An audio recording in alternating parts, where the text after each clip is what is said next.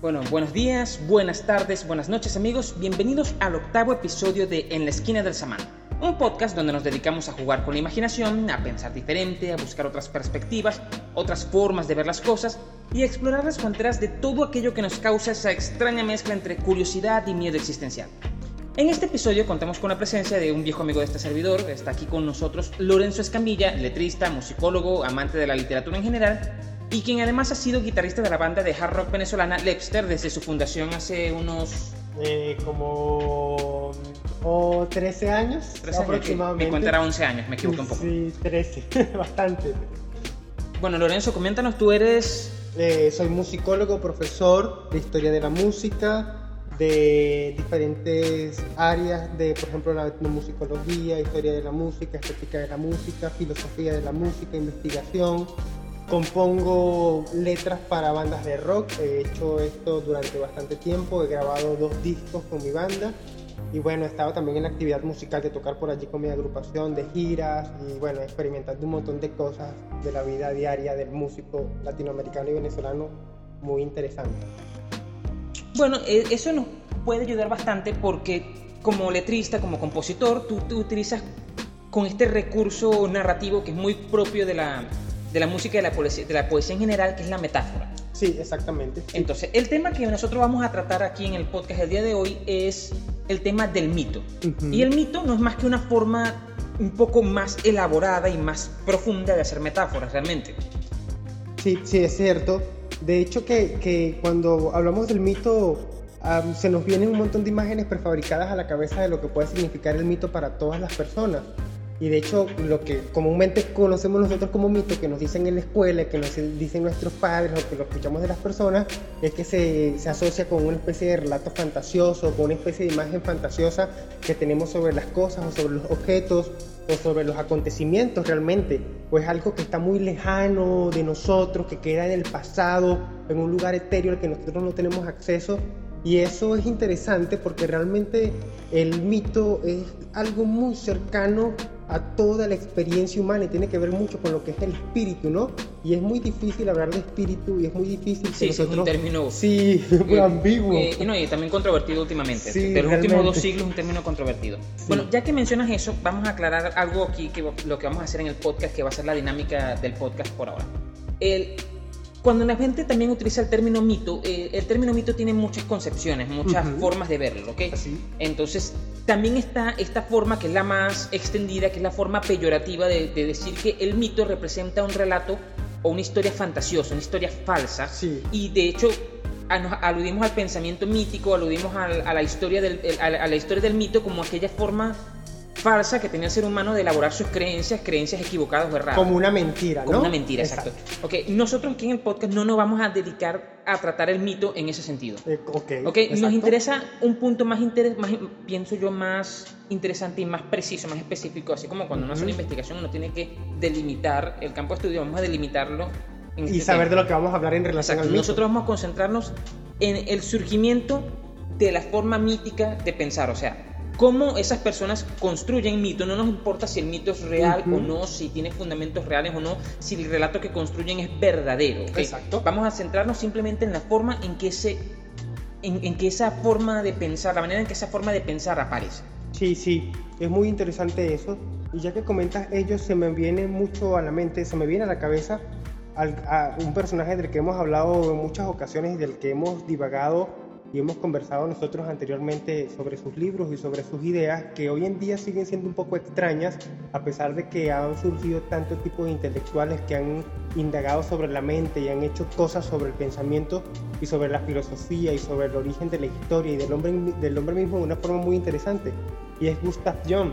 Este, tipo, este tipo es esencial poder hablar de él y se me viene mucho a la mente la idea en cómo, cómo él trataba de definir el mito y que duró mucho tiempo aplicando, digamos, como que términos o llenando de una vasta terminología la idea de, definir el mito. Entonces él planteaba que la cabeza del hombre, o digamos, yo digo la cabeza, ¿no? Para, pues, o la psique del hombre, era como, sí, exacto, era como una especie de cuarto, y de hecho él, él, aplaudía de Freud, con quien tuvo una ruptura tremenda donde los pensamientos se distanciaron, las ideas se distanciaron totalmente, ha hecho hasta enemistarse. Sí. Él planteaba que era muy interesante el descubrimiento de Freud al decirnos que había un inconsciente, ¿no? y que la conciencia era como una especie de linterna y me parece que es un pasaje súper hermoso. ¿Ese pasaje no es de Freud originalmente? Sí, sí, es de Freud. ok, la metáfora es de Freud, ¿cierto? Sí, es de Freud. De hecho, que le gustaba precisamente ese descubrimiento de Freud y decía que, bueno, que era como un cuarto donde tú llegabas con una linterna y los objetos que estaban en ese cuarto oscuro y cuando los alumbrabas con, con esa linterna era como la conciencia, lo que quedaba oscuro era el inconsciente.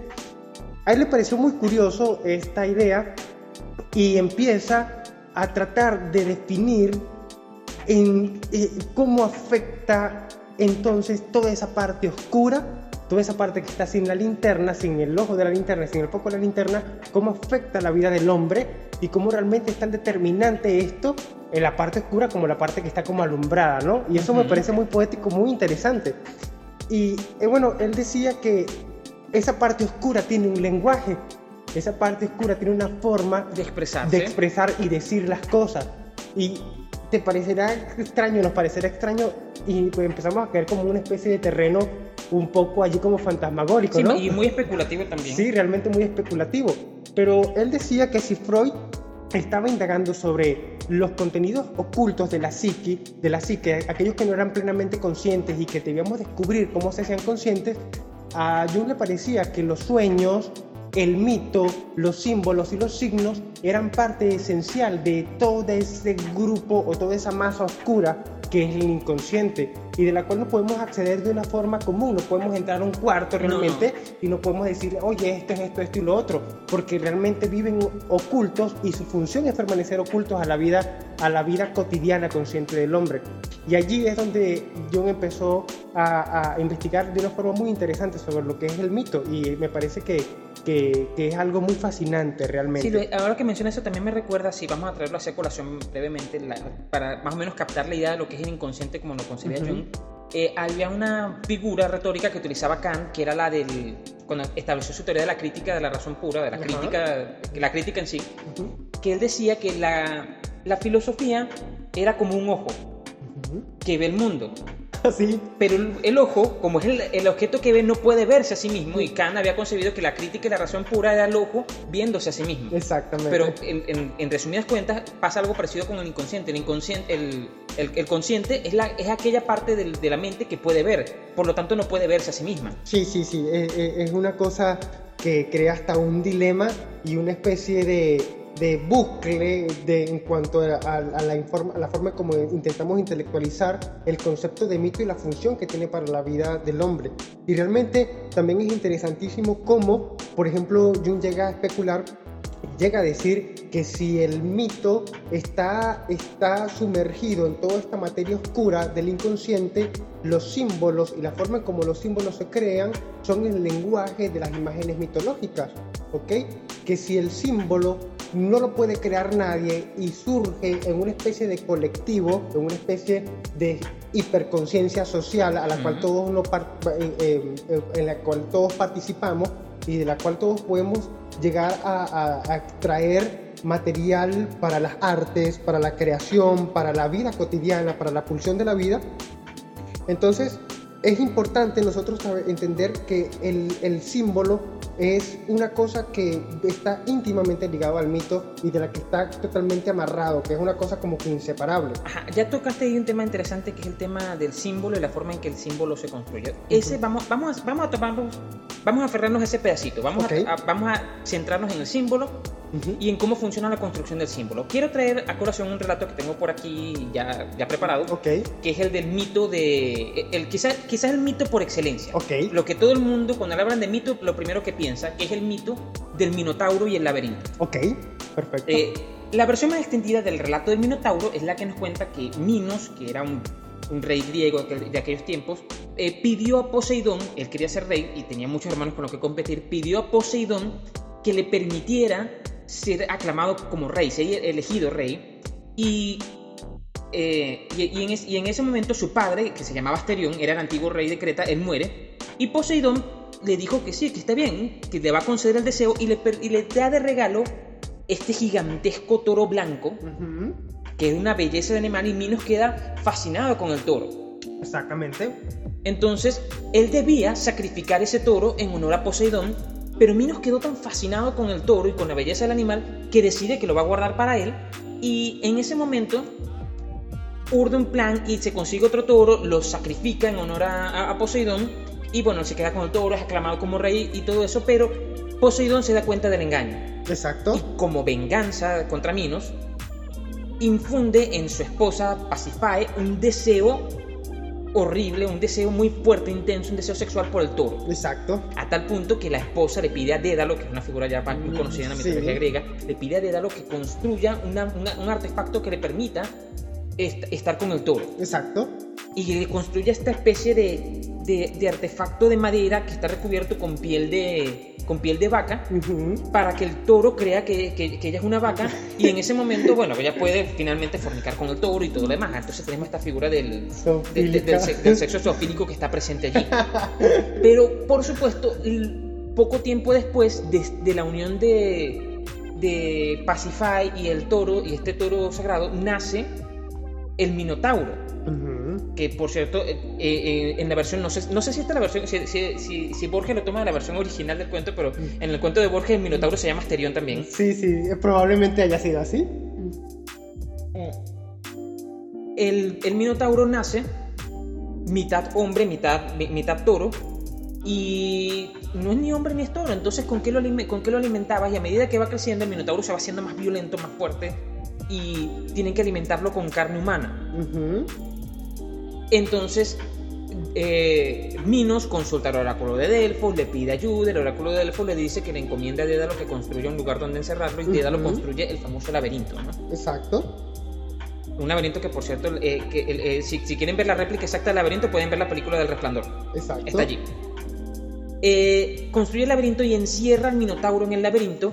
Y viene todo este cuento de. eh, todo este cuento que es la parte ya que todos conocemos, los que han, vis- los que han visto los Juegos del Hambre la conocen perfectamente: que eh, eh, eh, Minos se va a la guerra, enfrenta a las ciudades griegas, enfrenta a Atenas, gana y les impone un, un tributo que deben pagar entregando en- entregando, de acuerdo a las versiones del cuento, unas son siete doncellas o, y, y siete, y siete febos, otros son que sí son 13, otros que son 12, Varía, varía. Varía dependiendo de la versión. Sí.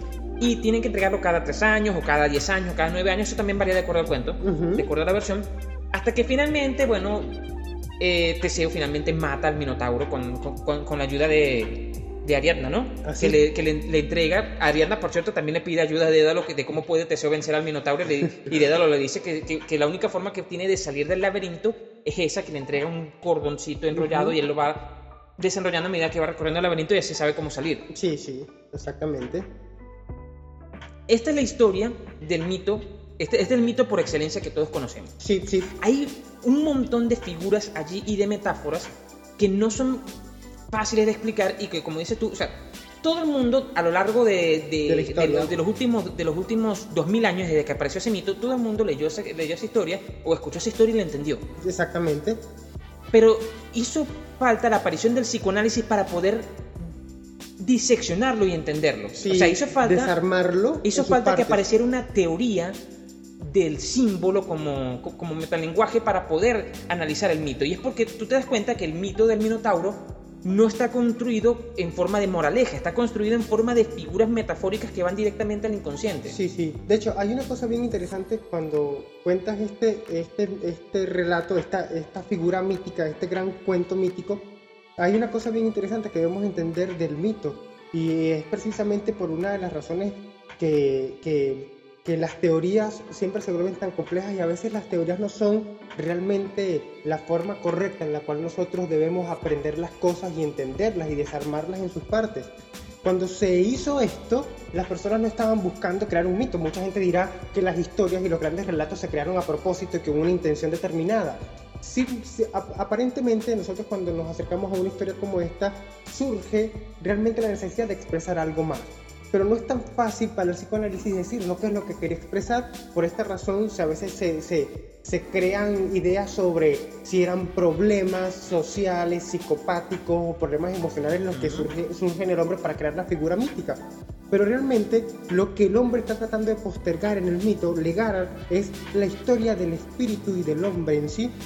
Y yo entiendo que la palabra espíritu, la palabra, de hecho, el, término alma, es problemático. Espíritu y alma son dos cosas totalmente distintas, ¿no? Y a lo largo de la historia la gente la asocia a otro tipo de cosas y hasta con la idea de la religión. Pero realmente el hombre cuando crea la figura mítica, cuando crea este tipo de relatos, donde están incluidos los miedos, donde está incluido el amor, donde está incluido el sexo, la manera en cómo nos reproducimos, la manera en cómo nos vemos, la idea en cómo nosotros podemos entender qué es realmente la función del hombre y cómo él desarrolla sus sistemas tecnológicos, psicóticos, sociales, económicos, artísticos. Realmente lo que intenta legar al mito es una especie de conocimiento y una especie de forma que él pueda perdurar y que pueda legarse a los demás, que pueda eh, traspasar, el tiempo. Supongamos que, que la historia del Minotauro haya tenido un perro, haya tenido, haya tenido otro tipo de animal, que animales míticos los hay muchos, la idea no sería transmitir que el hombre le teme a un minotauro, que se reproduce con su madre o que o, se come a los hombres o que tiene sexo de esta forma. La idea sería tratar de transmitir en el tiempo la forma en cómo es el conocimiento y qué es la esencia del hombre en sí mismo. Entonces por esa razón me parece que es interesantísimo que el, el, el mito de alguna manera haya servido, ya no sé qué coño estoy diciendo, haya servido como para una especie de depósito histórico de la memoria del hombre durante todo este tiempo. Entonces, no sé, bueno, dime tú algo más. Ok, vamos a, vamos a tratar de centrarnos ahora. Yo tengo por aquí entre las notas que tengo, tengo el tema de la, la, la epistemología del pensamiento mítico. O sea, cuando digo epistemología aquí, es una Ujú. forma, vamos, vamos a tomarnos la, el término no, no al pie de la letra. Vamos a simplemente a quedarnos con la idea de, de cuál sería la epistemología del pensamiento mítico. Una epistemología del pensamiento mítico sería como decir una. Una. Comprender el mito como una, una- no, como una teoría del conocimiento, como una forma de conocer el mundo. Exactamente. Entonces la cuestión está, vamos a ponernos en el, en, en el, en el a priori. Nosotros estamos co- acostumbrados ahora, en, en esta época a tener un conocimiento del mundo poco seguro en el que todo tiene que ser probado, demostrado, comprobado una y otra vez. Pero esto Sí. no pasaba, est- esto no pasaba antes, esto, es una- esto es algo que está pasando en los últimos Eh, 200 años. 200 años. Ok. ¿ok? Atrás tenemos, si la humanidad tiene, como la conocemos, unos 30.000 años, atrás tenemos 29.800 años que no era así. Ujú, Exacto. ¿Ok? Entonces vamos a tratar de entender por qué, por qué necesitamos entender el mundo. ¿ok? Y La pregunta es redundante, cíclica, que- como lo quieras ver, pero vamos a tratar de, de entenderlo. Claro. Yo tengo mi visión, mi, mi interpretación, que es, vamos a, vamos a tomarlo como una forma un poco medio biológica, mecanicista. Ajá. El, cuando, eh, si, si vemos la biología del ser humano, del, del- del- del- del hombre, vemos que, tener, que el objetivo de los pulmones, por ejemplo, es tomar el oxígeno que hay afuera del cuerpo, meterlo dentro, oxidar con eso las células que tenemos para que, las- para que, para que el oxígeno pueda llegar a, a cada parte de- de- del cuerpo, a, a cada uno de los músculos del cuerpo, de las células del cuerpo. Las células toman el oxígeno, lo quitan de los, de los, de los glóbulos rojos, lo utilizan para oxidar las moléculas de ATP y así producir energía. Exacto. ¿ok? Su objetivo es ese. Interesante que sepas de todo eso, tantas cosas sobre biología y ese... Sí, no, lo, lo interesante es que va a tener que ver con lo que estoy diciendo. Ok. Ok, este, así cada parte del cuerpo tiene, cumple una función. La parte de- del, del- el cerebro no es tan parecido al pulmón. El los pulmones tienen una función muy clara y definida de qué es lo que deben hacer. El cerebro no, el cerebro es como un amasijo de cosas que cumple varias funciones al mismo tiempo.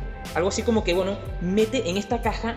Este, Esto- necesitamos hacer esto, bueno, mételo allí. Necesitan hacer tal cosa, Coloca aquí de- encima. Y de allí viene la cuestión esta del cerebro que lo dividimos en tres partes: límbico, raquídeo y, y el, y, el, y el neocórtex. Ok.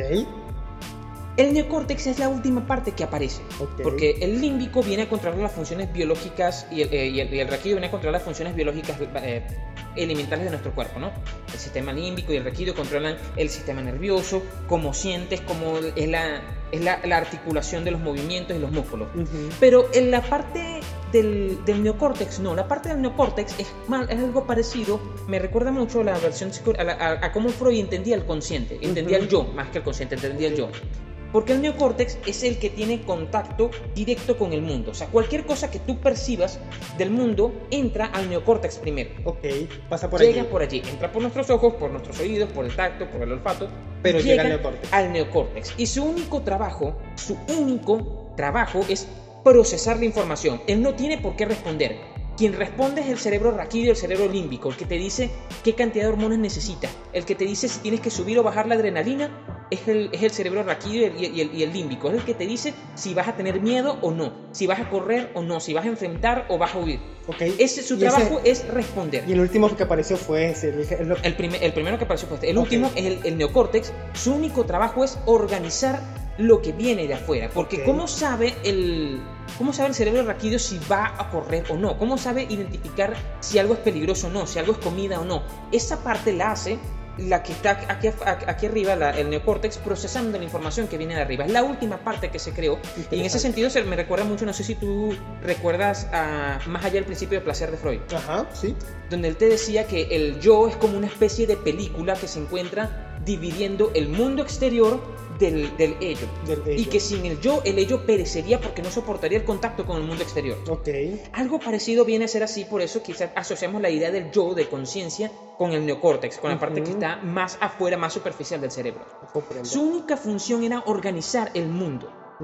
Entonces, el neocórtex percibe eh, que hay algo allá, percibe que hay una, suponte, percibe que tenemos una puerta y él ve que la puerta se cierra. Ujú.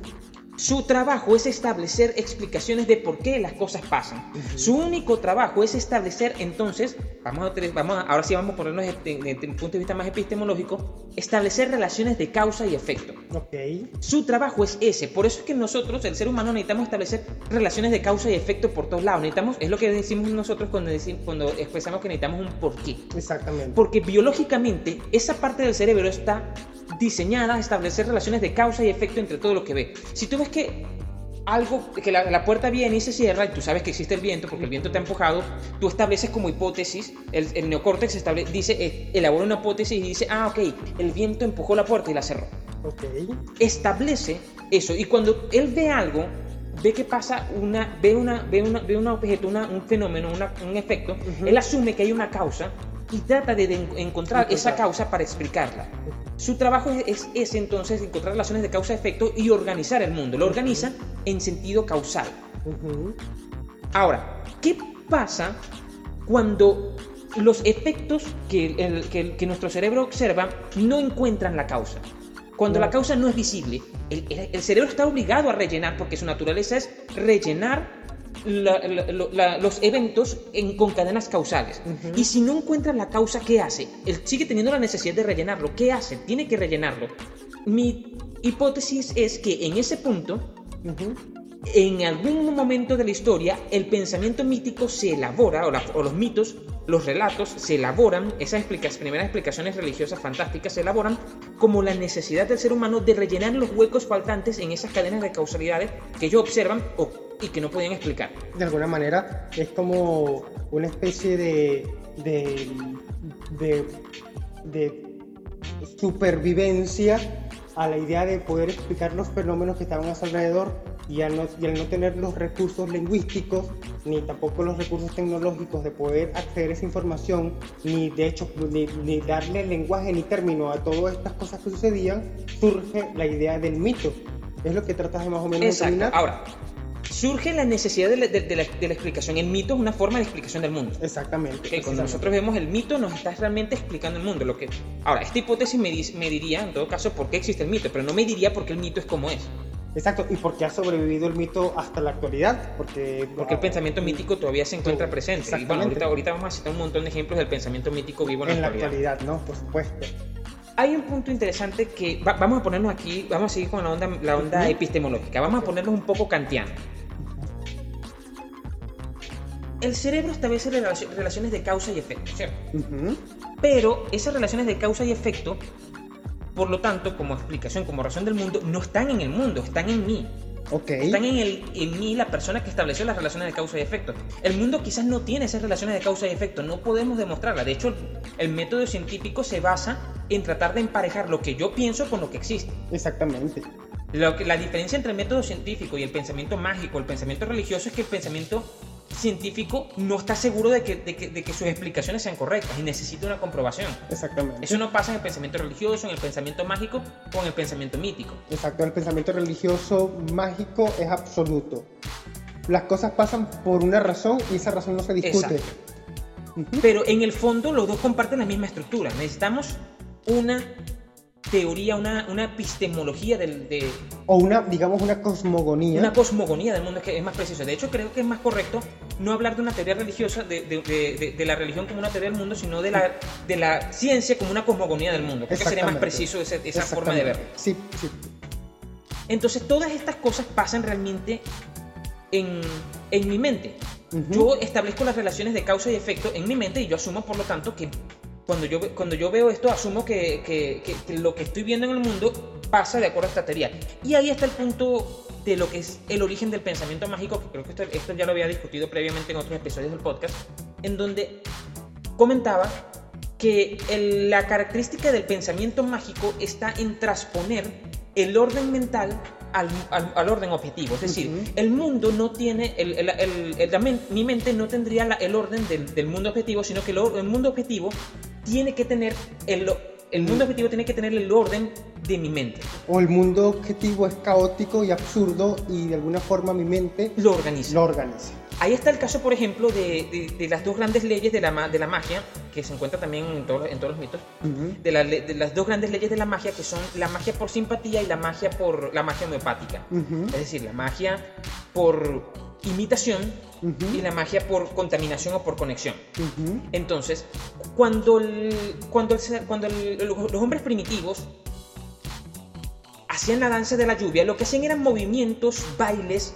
que simbolizaban, que representaban, en este caso podemos ver el símbolo como una representación, representaban el acto de llover. Exacto, o como y los ellos, árboles se movían, y ellos asumían, la brisa cuando y ellos asumían que si ellos jugaban a que llovía, iba a llover. Uh -huh. Entonces, estos rituales para obtener la lluvia, obtener la fertilidad de la tierra, eran suponer que el, mi orden mental podía imponer el orden objetivo del mundo. Exacto, ok. Entonces, ¿Cómo, ¿Cómo, podemos enfocar, cómo podríamos enfocar el, la, el, la, la, idea de, de, la explicación mítica del mundo en, en, en este esquema de, de, de, cómo funciona el, el, pensamiento en estos primeros años de, la humanidad? Bien, hay una cosa bien interesante que has dicho con respecto a, al concepto de cosmogonía y que viene perfectamente a lo que estás diciendo y recuerdo cuando lo conversaba en las clases porque yo durante las clases de historia de la música le decía a mis estudiantes que hicieran una especie de de, de, de, tabla terminológica donde incluía la palabra cultura, historia, la palabra mito y la palabra cosmogonía. Entonces, varios de ellos decían que cosmogonía es la forma en cómo el hombre explica el mundo y su origen, de acuerdo a sus creencias, de acuerdo a su cultura, de acuerdo a su nacimiento, su espacio geográfico y todo esto.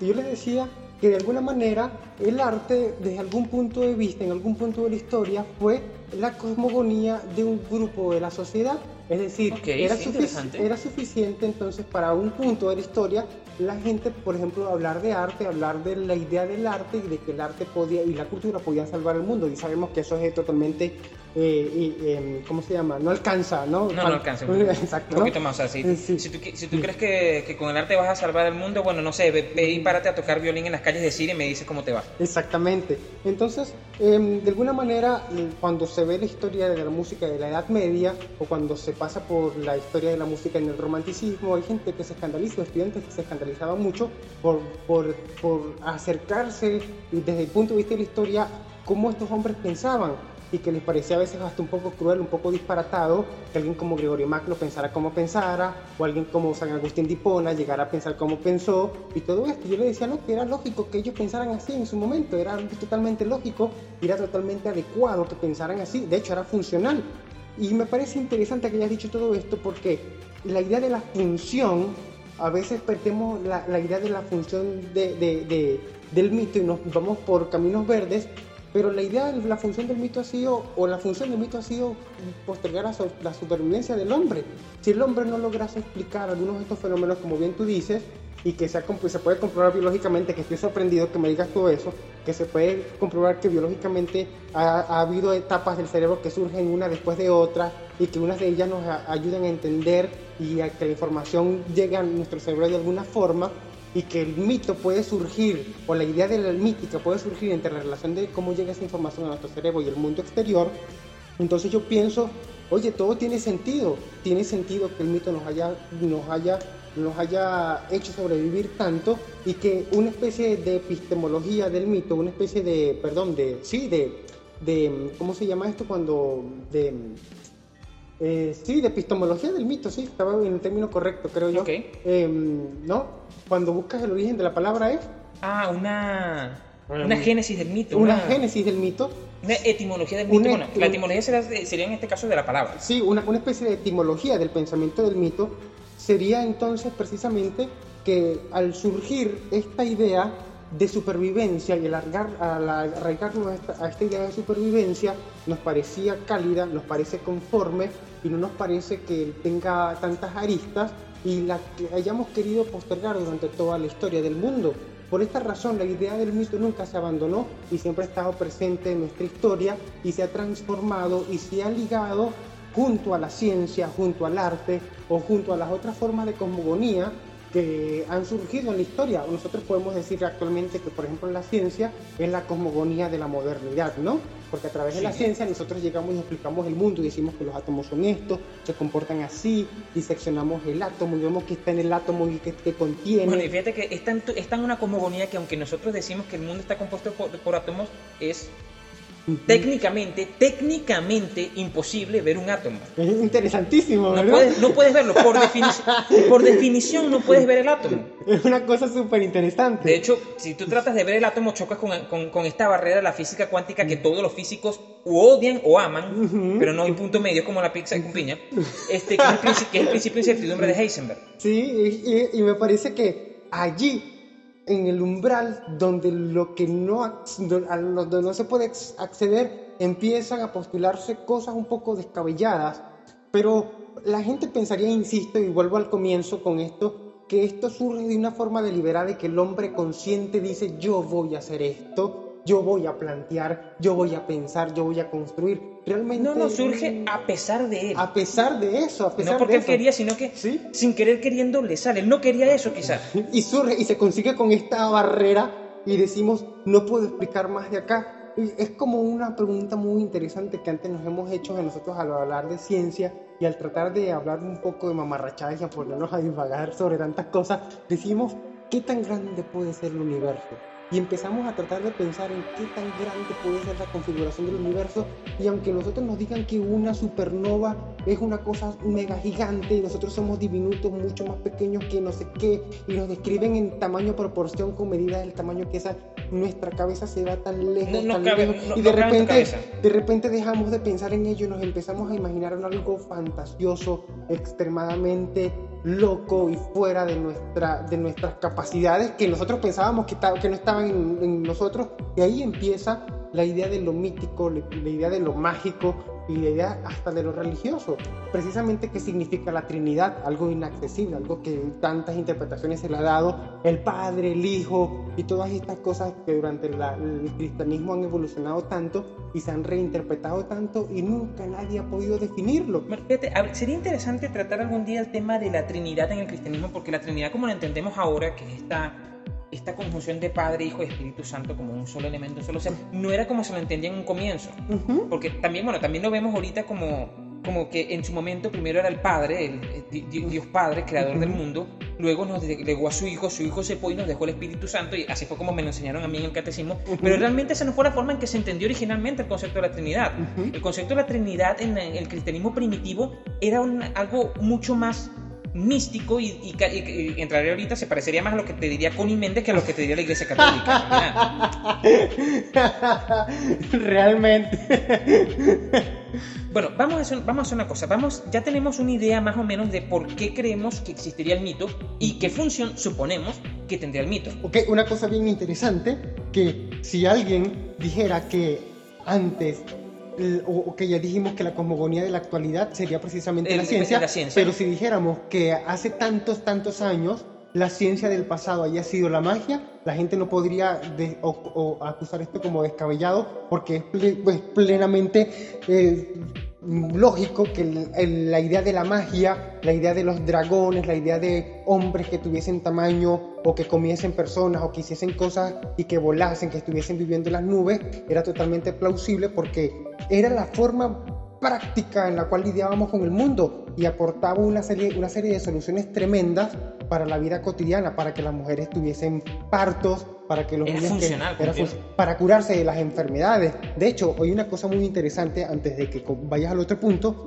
es que hoy en día hay gente que dice que colocarle, ¿recuerdas la broma del, de- de- del, del bebé que le colocan la saliva con el hilo, la broma Ajá, sí. para el hipo? o- o la semillita de, de, de, de sí, de auyama, eh, no, no que recuerdo. se coloca en la cuna a los pies del niño. Sí, es súper interesante, pero hoy en día hay personas que confían mucho en estos procedimientos, más allá de que la gente crea que puedan funcionar o no, que la gente busque una especie de ciencia para explicar estos procedimientos o una especie de, de placebo que la gente, al que la gente recurre para explicar todo este fenómeno, una cosa que viene de ese, de ese mundo todo raro que Sí, funciona. fí- Fíjate que, fí- fíjate que ahora que mencionas eso, hay un historiador venezolano, no recuerdo el nombre ahorita, lo voy a buscar. Hay un historiador venezolano que comenta, que, que comentaba acerca de cómo era la cultura venezolana. Creo, no recuerdo si lo comentó José, eh, eh, si lo comentó Rangel, eh, Ok. no, no Carlos Rangel, el otro Rangel. El otro Rangel, ¿cuál es? ¿El Rangel el político? Sí, este que fue político que estuvo en la guerrilla venezolana en los 60. Ah, eh, José Vicente. No, no, el otro, no, ese no, él, él no estuvo allí como tal. Ay, Dios mío. Bueno, Él- uno él- los sí, él, tiene, él tiene muchos libros sobre Gómez también y sobre el Gómez Apio. Ok, no, no me llega ahorita, pero Eh, él, cuenta que hay, hay una característica en el, en, el, en el venezolano, y está hablando del venezolano en 1950-1960, de este hombre de ciudad, ya el, el venezolano citadino, uno de los primeros citadinos, en donde te decía que este hombre era un hombre que confiaba y creía en el progreso Ujú. y que tomaba la religión no como un relato verídico, sino como una regla moral necesaria para mantener el orden y que él compaginaba de alguna manera la religión con, la, con, con- con- el concepto de pro- de progreso, Ujú. pero que en el fondo, en el fondo nunca abandonaba el pensamiento mágico religioso que había acompañado al venezolano toda la vida y él decía cuando, cuando, cuando le, cuando le preguntaban acerca de, de- de por qué le pasaban ciertas cosas, ciertas vainas, él decía que sí. Para, para, mant- para mantener el orden en el mundo, él iba con el progreso. Ujú. Para mantener el orden de la familia, él iba con el sacerdote. Ajá. Pero para enfrentar los problemas graves de salud o de incertidumbre, él iba con el brujo. Interesantísimo, ¿verdad? Algo así decía él. Es decir, en cierta forma, y cuando le preguntaban, ¿pero por qué el brujo? Él decía, mira, yo no sé, pero de que vuelan, vuelan. Claro, claro, ¿no? Que es una frase muy Sí, extendida. Sí, muy extendida. No, y, y- y otra, otra cosa bien interesante allí, ¿recuerdas el video este que andó, que hay, que estuvo mucho tiempo en Facebook, o el relato este que estuvo mucho tiempo en Facebook? De hecho, creo que una vez hace mucho tiempo lo conversamos, como en el 2002, 2000, perdón, 2011, 2012, del filósofo que se me olvida el nombre, que le preguntaban por qué ateo, y el tipo, no, un, un filósofo ateo, un carajo de estos de Ujú. mente cruda, de mente racional, que ah, pre- la aprehensión del mundo, entonces Todo iban a su todo positivista. iban a su casa y tenía una herradura colgada en su casa, ¿no? Ajá. Y él decía, bueno, que si funcionaba, estaba allí, y si no funcionaba, también estaba allí, que no, no lo iba a quitar, que no, no quitaba nada. Y yo creo que de esta forma también este personaje pudo haber entendido o pudo haber dicho que mejor lo dejo quieto porque yo no sé nada y mejor no me meto con esto, no lo, no lo muevo porque puede servirme, puede de alguna forma mm, servirte como una especie de mantra. Y ahí cuando tu mamá te dice Dios te bendiga, eh, hijo, Dios te bendiga, cuando alguien te, te desea lo mejor, tú de alguna forma eso tiene un efecto, un impacto en ti más allá de las palabras. Ujú. hay, algo que, hay algo que no solo culturalmente, sino a modo de psíquico. Sí, hay algo, hay un mecanismo allí que no, no pienso yo que sea cultural, es un poco, es- Es- es- es un poco más profundo. Más profundo, sí. o sea, sí, cuando sí. digo cultural me refiero a la cultura, suponte, a la cultura de una nación en concreto, porque si hay una cultura humana que, que, que es un poco más ancestral, que es esta que estudia Jung en los, en los arquetipos, ¿no? Exactamente. Estamos hablando de esta cultura, vamos a decirlo así, que, que, que alguien te diga Dios te bendiga o Salam Aleikum, por Ajá. ejemplo, que me dicen Salam Aleikum, yo así como que, ok, muchas gracias, pero no, no, no va a tener el mismo efecto en mí que si, venga, si viene mi abuela y me dice Dios te bendiga, por Sí, ejemplo. sí, sí, sí. Pero sí hay algo allí que tú percibes, como dices tú, un mecanismo un poco más profundo que activa una respuesta en ti, Sí, sí, así que es. tú no puedes controlar. Que tú no puedes controlar totalmente, estoy de acuerdo. Bueno, este, el siguiente punto, vamos a, vamos a entrar un poco más en materia, un- un- pienso yo que es una materia en la que tú tienes más de dominio, que es la semántica, es casi semántica, vamos a decirlo así. Y sí, vamos a hablar un poco de la etimología del mito. Yo tengo por aquí apartado algo sobre, sobre Vico. Jean-Baptiste Vico era un pensador muy interesante del siglo XVIII, creo que es él. 18. Y él decía, erróneamente, porque no era verdad, que la palabra mito, la voz mito, significaba narración verdadera. Es decir, que algo que caracterizaba el mito es que era la historia verdadera del mundo, o la historia verdadera de lo que estaba contando. Los filólogos dicen que no, que mitos no significa eso y que viene de otro lado, pero bueno, el caso es que lo que yo saco de allí es el punto interesante de lo que significa para Vico el mito. Es un relato que es real, ya nosotros hemos comentado al comienzo del podcast que nosotros en la actualidad concebimos el mito como un relato fantasioso. Exactamente. Pero para la, para la mayor parte de las personas que vivían en esa época, el mito no era fantasioso, el mito era real. O sea, no, para ellos la palabra mito no significaba eh, no, no, significaba algo que de lo que tú vas a desconfiar porque, bueno, lo, lo, lo, dijo mi abuela que no sabía leer ni escribir. No, no. Mitos, el mito era algo profundo, una verdad innegable del mundo, algo que no debes olvidar. exactamente. Algo que te está, te está, diciendo algo muy importante que tú debes tener en cuenta en todo momento. Tengo por aquí algo que habla sobre el tema, por eso te digo, esta parte te va, interesante, te parece, va a parecer interesante, que es el punto de la palabra escrita y la palabra hablada. Sí, algo que caracteriza al, eh, al, mito, a los mitos, es que los mitos fueron siempre, hasta ahora, relatos orales. Exactamente, así es, sí. Ah, de hecho, hay un trabajo muy interesante de Walter Ong que es de 1980, ya es un trabajo bastante... tiene su edad. Sí, tiene su tiempito. Y mm, de hecho, hay filólogos y, y, pensadores que mucho antes de los 40, los 50 ya estaban metidos con este mundo de la realidad de escritura. El mundo de la oralidad de escritura es muy interesante porque de alguna forma cuando te sumerges en él empiezas a tratar, empiezas a cuestionar el mundo de una forma en que antes no lo habías hecho. De hecho, Walter Ong dice que, por ejemplo, aplicándolo a la música, eh, las personas que aprenden a leer música, que saben leer música y que aprenden a escribir la música, jamás, jamás van a poder volver y van a, jamás van a volver a saber algo que pudieron haber sabido. de otra forma. Sí, sí, no, sí, es una cosa bien loca, ya te, ya te comento. Si no hubiesen aprendido a escribir y a leer, eh, y a leer música. Pero Walter Ong empieza a hacer un desarme de que él dice que el mundo oral conserva una forma de comprensión del mundo que se pierde casi en totalidad cuando aprendemos la lectura y cuando aprendemos la escritura. De hecho, que la persona que, y te lo digo, bueno, que nosotros, nuestras abuelas no saben, mi abuela no sabe leer ni, sabe escribir, mi abuela aprendió a escribir hace poco, yo, tú me habías comentado que hace poco, y bueno, de hecho tu abuelita es ciega, ¿no? No, ella, no, ella, no, ella nunca quiso aprender a leer y escribir, ahorita creo que no le sirve de sí, mucho. Sí, no, no, no, no, y no, no, no, no, realmente no lo necesitaron, ¿no? Y la gente diría, o digamos como que este mundo jerarquizado por la escritura, donde la escritura tiene poder y donde la escritura representa un poder, y donde a, escribir significa tecnología y donde hay tecnología hay distribución del poder, en el mundo oral esto no ocurre.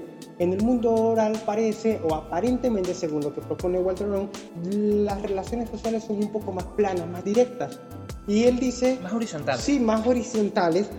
Y él dice que todo tiene que ver con la forma en cómo el hombre ha almacenado la información durante todo el tiempo en que no ha logrado concebir una tecnología para almacenarla y para tenerla allí. Evidentemente hoy tenemos un mundo altamente tecnopatizado, donde tenemos una memoria donde cabe toda la información del mundo, todos los libros y todas aquellas cosas. Hace 40 años esta vaina era impensable, ¿no?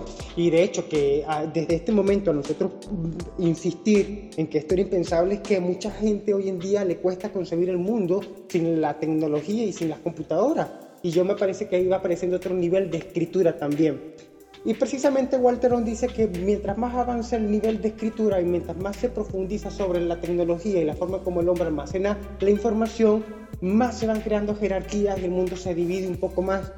Y parece algo bien extraño que ah, el mundo, mientras menos escribe, mientras menos almacena la información, puede tener relaciones sociales mucho más, más intensas y más, profundas. Sí. Es interesante. Ahora, ya que mencionas esta parte, este comentario de Walter Owen acerca de cómo va cambiando la, la forma de expresarse a medida que va, van mejorando las técnicas de escritura o de almacenamiento de información, me trae a colación algo interesante y es la evolución de la poesía. Tú recuerdas que, por ejemplo, antiguamente la poesía tenía que tener tenía unas reglas muy bien definidas y muy estrictas de cómo ibas a organizar los versos decasílabos, octasílabos, que si tienes dos versos eh, hectasílabos tienes que eh, eh, colocar un octasílabo después en cada cierta sí, exactamente. Y uno se pregunta, pero ¿de dónde venían todas estas reglas y por qué, y por qué iban a necesitar reglas de la poesía? De hecho, ahorita en la actualidad, una de las cosas de los paradigmas de la poesía es que por tratar de ponerle reglas a la poesía es, un problema. Es, ridículo, o sea, en la actualidad se considera ridículo pero es porque esta poesía está, está hecha para ser leída. Exactamente. Una de las características está, por ejemplo, no sé si has oído hablar del canon Pali.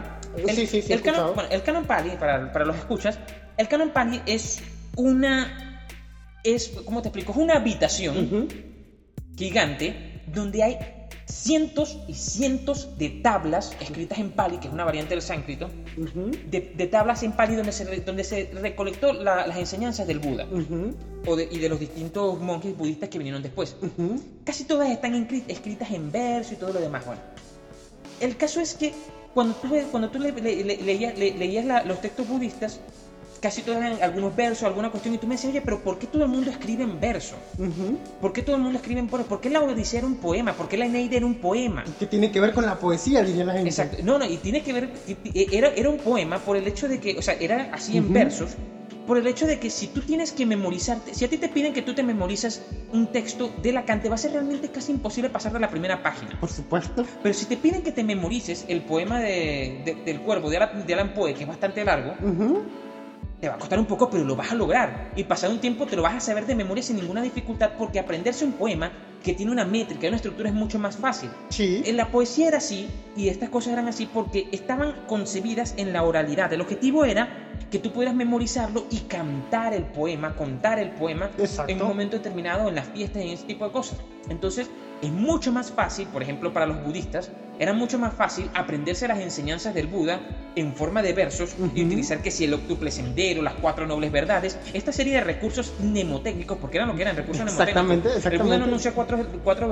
las cuatro nobles verdades porque le parecieran bonitas que fueran cuatro, no, es porque así era más fácil recordarlo. Posiblemente ni siquiera dijo cuatro, eso lo inventó alguien después para que fuera fácil recordarlo. Exactamente, así es.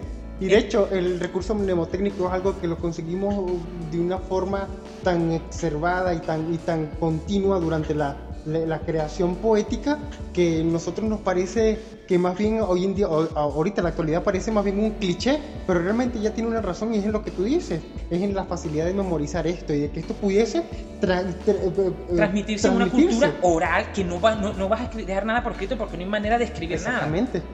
Entonces, la mayor parte de los, de, los, mitos vikingos se conservaron porque cuando los vikingos se convirtieron al cristianismo, a alguien se le ocurrió escribirlo. Pero antes, pero, pero los vikingos no tenían un sistema de escritura, tenían que decir las runas, pero las runas tenían un valor simbólico mágico, no eran un sistema para escribir historias o relatos, en realidad. Exacto, exacto. Ahora, hay una cosa bien interesante con esto que, que planteas la importancia de que la información sobreviviera al futuro y que las nuevas generaciones la, asimilaran, es que de alguna manera de esto dependía la supervivencia de los demás. ¿Ok? Sí. Mm, cómo cazar, cómo pescar, qué lugares ir, qué lugares no debes ir, si había un lugar prohibido, al cual tú no debías ir por alguna razón. Las reglas que debes seguir, las cómo debes comportarte con tu padre, si alguien te ofende, cómo debes mantener el honor de tu familia, cómo debes comportarte en la guerra, cómo debes defender a tu tribu. Todas esas formas, todo eso se transmitía de esa manera. Sí, de esa manera. Entonces, en forma de canto. En forma de cantos y, y tenías que transmitirlo como si fuera un relato porque eh, eh, esto creo que lo habíamos conversado. Si tú vienes y quieres transmitirle a un niño este, una idea compleja, no una idea compleja, una idea profunda, que es distinto una idea profunda de cómo debe él comportarse con sus padres y con sus hermanos. Si tú se lo dices directamente al niño, debes hacer esto, esto y lo otro, esto, aquello y lo otro, él lo va a tomar quizás como una orden, pero no va a comprender, no va a captar la profundidad de lo, que tú le estás diciendo. Exactamente. Pero si tú se lo haces con un relato, con un cuento, como puede ser, por ejemplo, los cuentos que recogieron los hermanos Green, como puede ser el cuento de, de Caperucita acerca de no no, no, no hablar con extraños, o el cuento de Pinocho acerca de no, seas un niño rebelde, no mientas, no, no, trates mal a tus padres, compórtate bien. Si tú se lo, si le, das el relato con, con, esta, eh, si, cuentas, perdón, si le cuentas la lección con un relato, es más fácil de entender. La razón quizás por la cual a nosotros nos es difícil entender el relato como una cuestión, como un eh, elemento aleccionador, es porque estamos acostumbrados ya en la modernidad, en la modernidad de los últimos 30 años, claro. a concebir los cuentos como entretenimiento cuando su función nunca fue entretener. Claro. Cuando tú veías la película de Pinocho, por ejemplo, la de Disney, la primera, cuando tú veías que Pinocho venía y empezaba a fumar y a beber y de golpe le salían orejas de burro, yo cuando vi esa broma que tenía yo, qué sé yo, 6, 7 años, ahí no me dejó aterrorizado. Claro, sí. Pero es que su objetivo era aterrorizar, su objetivo no era que tú te entretuvieras o que tú te, te divirtieras, su objetivo era aterrorizarte y sembrar una idea profunda en ti de lo que debes o no debes hacer. Sí. Tú utilizabas el relato como una forma de transmitir ese conocimiento, el conocimiento de lo que debes o no debes hacer, de transmitir un conocimiento moral y un conocimiento ético. Exactamente. Que son ideas no complejas, pero sí profundas. Sí, profundas. Y que van a garantizar que este niño pueda hacer algo más allá de, de como hombre en el futuro de alguna forma le garantiza a él que él puede ser un ser social, un ser que se integre con la sociedad y que comprenda realmente lo que sucede en ella. Y hay una cosa bien interesante que dices esto, que cuando mencionas que los últimos 30 años me parece que con la aparición del fenómeno de la tecnología hay cosas que se han sido desplazadas. Evidentemente yo no estoy negando la tecnología, la tecnología es maravillosa es maravilloso que todos podamos comunicarnos con todos ustedes a través de este podcast y que podamos hablar y esto era impensable, insisto. Pero de alguna manera la idea del fenómeno tecnológico ha hecho que se pierda cierto dominio sobre cierta materia. Hay gente que diría que se perdía la, ingenuidad y me parece que se ha tratado de contraponer la idea de conocimiento versus ingenuidad versus ignorancia y la idea del mito queda relegada al mundo del que es ignorante y el que desconoce. Sin embargo, eh, la mayor parte de los descubrimientos más importantes de la vida humana que digo no tienen que ver con la edad tecnológica en sí, sino con la supervivencia del hombre y con tal cual lo que es hoy, ocurrieron y vienen del mundo oral, ¿ok? Sí. De hecho, la agricultura, la manera en cómo sembramos y la manera en cómo organizamos nuestras viviendas y la manera en cómo vivimos y cómo dormimos y la manera más cómoda, de más, de más provecho en cómo dormimos, vienen del mundo oral. De hecho, tenemos nuestras camas altas en nuestras casas, aun cuando ningún tigre ni ningún león nos va a comer nunca. No, o ya no van a haber serpientes. es muy poco probable que una serpiente llegue aquí donde estamos ahorita en el piso 6 de un edificio. Exactamente, no tiene sentido. Entonces, de alguna forma, esta, esta, esta manera de almacenamiento del conocimiento, y no llamémoslo información, creo que he utilizado el término información durante mucho tiempo, creo que más bien es idea del conocimiento. Sí, es, que, hay mucha información, pero el conocimiento que se está, que se está dando es, algo distinto. Sí, sí, ha servido para, para protegernos y para realmente sobrevivir a tantas calamidades y sobrevivir a un mundo hostil que de alguna forma se antepone a nosotros, porque de alguna forma Ortega y Gasset lo decía de una forma bien sencilla, donde hay hombre, hay civilización, donde hay civilización, hay hombre, pero donde hay naturaleza, puede haber hombre. Es el cuestionamiento interesante. De alguna forma nosotros desplazamos la naturaleza y peleamos en contra de ella. Ahora que mencionas eso, sí, había, había algo que te iba a mencionar eh, unos minutos, hace como 10, 15 minutos atrás, no me acuerdo de qué estábamos hablando en ese momento. Es que estamos hablando de, ah, ya recuerdo, estamos hablando de la proyección del hombre, de, cómo el hombre proyectaba eh, su pensamiento al, al, a la realidad objetiva. Y que el, el hombre entonces no estaba observando la realidad objetiva, sino que estaba observando su pensamiento reflejado en la realidad. Exactamente. Lo que caracteriza al hombre, y es quizás eso el punto de Ortega y Gasset, es que el hombre humaniza su entorno. Ajá, lo modifica. El hombre no se adapta al medio ambiente, sino que establece un proceso en el que el hombre cede un poco, pero realmente lo que, lo que produce mientras él cede parte de su naturaleza es una transformación profunda del medio ambiente. Ajá, así Porque tú me dirás que cuando el hombre salió de África y llegó a, y, llegó a Europa, que lo agarró la glaciación, tú me dirías que, oye, combatir contra la glacial no es ninguna, no es ninguna tontería, no todas, no todas las especies sobrevivieron. El hombre logró sobrevivir a la glaciación con muy pequeñas modificaciones, cambió el color de su piel, perdió la pigmentación de su piel y desarrolló más vello en el cuerpo y ya. Exacto. Fue realmente una, una transformación muy poco significativa a lo que te habría demandado la evolución en, otros, en otras instancias. Él logró más transformando su entorno, entrando en las cuevas, desarrollando el juego, cazando y estableciendo una cultura que es una forma de imponer su voluntad a la naturaleza que adaptándose propiamente a la naturaleza, que es lo que habrían hecho otras especies. Moldeando la roca, mm, diciendo que que eh, obedecen las bestias, que él es el que dirige de alguna forma el curso de su vida y el curso de su historia.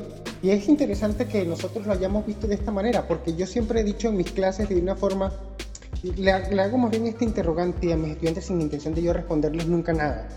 ¿Por qué los artistas se han, se han planteado tanto la idea de, por ejemplo, alguien imagina que va al campo, un campo venezolano, y un hombre arar un, un, lugar y él lo ve desde una colina, imagínate tú, que está situado en el lugar de este hombre extranjero que ve este otro allí que está arando y que está haciendo cosas del diario y él lo ve y él piensa que él está esclavizado y que él de alguna forma está sufriendo porque está hablando un monte que es muy alto y el cual va a tener que después sembrar, después que va, después de, de sembrarlo va a tener que vigilar que las lapas y los venados no, se, coman, no se lo coman y va a tener que cuidar que el monte y la plaga no le caiga. Y él sabe de esto, él, él entiende que de alguna forma esto le va a costar a él y él parece que de alguna forma esto le, le causa un sufrimiento a él, ¿no? Él cuando lo ve que está allá abajo, piensa que él está sufriendo y él sufre también y dice que él le gustaría librarlo de la idea de que él pueda eh, hacer otra cosa más con su vida, más que arar el monte y más que sembrar ese maíz que de alguna forma no es suficiente para alimentar a su familia. Y él de alguna forma se va configurando esta historia en su cabeza y se va insatisfecho a su casa y regresa a un lugar y este hombre ha estudiado una especie de arte y de alguna especie de un dominio en un oficio y al llegar a su casa él empieza a hacer un cuadro sobre este hombre y empieza a hacer algo con respecto a lo que él piensa de él y termina pintando una figura de un hombre que pues, de este hombre pequeñito, el cual era protagonista en su cabeza de las cosas. Y te lo plasma allí como, chiquitico, como, como, abrumado y, sometido por la naturaleza. Con grandes montañas alrededor, sí. Y yo realmente le comentaba a estos mis estudiantes que tienen unas montañas alrededor y yo les digo, pinten ustedes el cuadro que, que, este hombre está pintando. Ustedes son este hombre, les digo yo, y nosotros somos ahorita este hombre que estamos pintando el cuadro. Y realmente nosotros nos colocamos a sufrir y a pensar en que él la está pasando muy mal. Y bueno, realmente la obra está constituida y ya está lista y nos sentimos satisfechos con la obra, pero realmente el hombre nunca nunca bajó y nunca le preguntó al que estaba arando el monte si él se sentía así, ¿no? Y realmente de alguna manera surge la idea del mito y la reivindicación del mundo a través de la forma en como nosotros nos imaginamos a nosotros mismos. Y de hecho que el arte es una especie de reivindicación de la naturaleza humana, de la manera en como nosotros nos vemos. Y pintamos una y otra vez esta especie de cuadro artístico de la vida del hombre una y otra vez de miles maneras y nos vemos en él sufriendo, pero realmente nos hemos hecho las preguntas correctas a la hora de hacer juicios de valor con respecto a la naturaleza del hombre y la manera en cómo las cosas funcionan para unos sí, para otros no. Y es allí interesante donde la idea de las palabras, la forma en cómo organizamos la cultura, la forma como denominamos la cultura, cómo organizamos las palabras dentro de esa cultura, pueden ser distintas pero si el hombre no tiene la suficiente sensibilidad de entender las figuras míticas de otros lugares, no va a poder comprender jamás, jamás lo que otros han querido decirle y cuál ha sido realmente el sufrimiento de esos otros hombres. Quizás ese hombre no estaba padeciendo la idea de que, de que arara el monte, sino que estaba padeciendo sobre otra cosa, por ejemplo, de que no tenía agua cerca, qué sé yo, qué otra cosa pudo O quizás no estaba realmente padeciendo, quizás se sentía orgulloso de tener tierra. También, exacto. Y tener cómo producir, porque para, para, un campesino tener una tierra que arar realmente era algo muy, muy importante, muy significativo. Tú, tú tenías una tierra que arar y que producir y eso te daba autoridad dentro de ese tipo de sociedad. Sí, sí, sí, realmente. Eh, por ejemplo, para nuestros abuelos la institución del conuco, que el conuco en Venezuela es una forma de de, producción donde se te asigna un terreno de tierra y tú lo cultivas y, aunque la tierra no sea tuya, lo que produzca esa tierra es tuyo. Sí, sí. ese, era el conuco. El hombre que tuviera un conuco en Venezuela en aquel momento se sentía realmente orgulloso. Un conuco quizás no era la gran cosa, pero era bastante más de lo que uno pensaría. Sí, por supuesto. Es más, hay una cosa bien interesante que que nosotros nos podemos, podemos seguir extrayendo de toda esta idea y es que de alguna forma a veces cuando pintamos sobre algunas cosas en el mundo, sobre algunos objetos en el mundo, pintamos sobre ellos porque los desconocemos. Porque para nuestros abuelos y para nuestros padres o para algunos de nuestros familiares que han vivido en el campo, por ejemplo nuestra familia es así, ya que tú y yo nos conocemos desde hace tanto tiempo, somos amigos desde hace mucho tiempo, sabemos que es así, nuestra familia lo ha vivido, hay cosas que eran muy comunes, eran cosas que eran muy comunes y que eran de la de, la cotidianidad y que no necesitaban estar retratadas en ningún lugar y que formaban parte de ese, de ese quehacer diario. Pero para otras personas son tan ajenas y son tan curiosas y necesitaron quizás de alguna forma pintar o decir algo sobre ello, pero para ellos era totalmente insignificante. Entonces a veces la, la, figura del relato no surge en el mito mismo.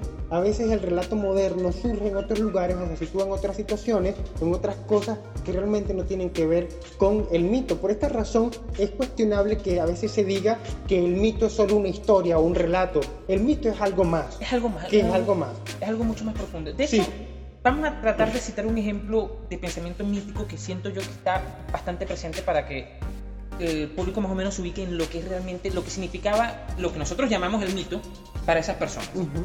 Yo supongo que si nos están oyendo aquí en América Latina, que todos sabrán lo que es la Semana Santa. Ajá. Y el rito de Semana Santa, la importancia del rito de la Semana Santa era la procesión que salía representando la pasión de Cristo y cómo paseabas tú la figura, la efigie, la estatua de Cristo eh, eh, crucificado y como a veces incluso se, vestían porque hace, hace, una representación tipo obra de teatro, alguien viene a hacer el papel de Cristo, alguien hace el papel del soldado romano con un látigo dándole, por cierto, cuando yo estaba en la escuela a mí me tocó ser el, el que cargaba la cruz. Y tenía un, yo tenía un, tenía un, compañero de estudio que era mucho mayor que yo, me, me sacaba como cuatro años, bueno, él había repetido el grado varias veces, me sacaba como cuatro años, le habían puesto un casco, que creo que de moto que decía el papel de, de casco romano, y él tenía un látigo y me iba dando con el látigo, ¿no? Y me daba con el látigo y yo así, así como que me quejaba, ¿no? y, de, y, él se acercaba calladito y me preguntaba así, oye, pero eh, no te di muy duro, por favor, dime. bueno, el caso es que esta representación... La niñez. Sí, sí, yo estaba como, como en quinto grado o algo así, no me acuerdo. El caso es que el, el, el, la pasión de Cristo es un mito, ¿ok? No quiero decir con esto que sea verdad o sea mentira, ¿ok? Vamos a aclarar que el mito no lo estamos entendiendo como como un relato falso del mundo. El mito es un relato verdadero, real, en el sentido como dice Vico, es el relato que explica la verdad del mundo, te dice una verdad del mundo. Exactamente. La pasión de Cristo en ese sentido es un mito. Pero si estamos en el siglo XII, siglo XIII, dime tú cuántas personas sabían leer aparte del sacerdote.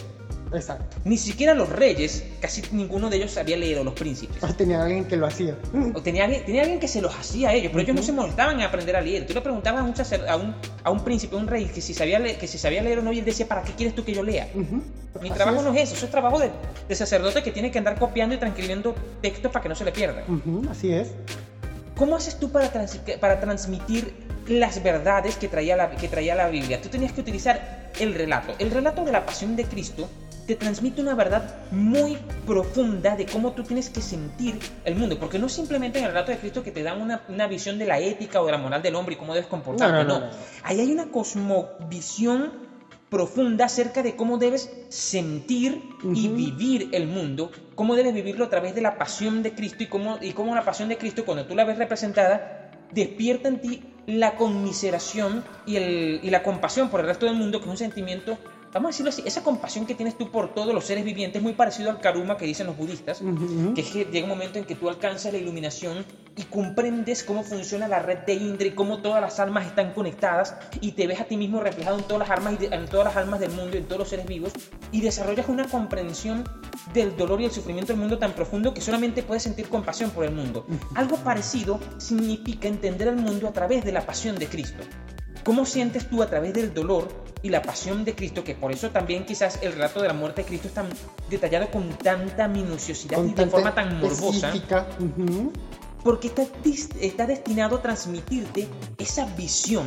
¿Cómo haces tú incluso? Tú necesitarías llenar en, en, el lenguaje moderno, necesitarías llenar tres o cuatro tomos para explicarle a alguien la, esa cosmovisión, esa forma de ver el mundo. Así es. Y el, relato de, y el relato de la pasión de Cristo te lo permite a ti expresarlo de una forma que va directo al inconsciente. No tienes que razonarlo, solo tienes que sentirlo. Exactamente. Así funciona, en este caso, el, relato mítico. Así funcionan las herramientas del mito. El mito no está hecho para que tú lo analices o para que tú lo pienses. Está hecho para que tengas una comprensión profunda y casi visceral de él.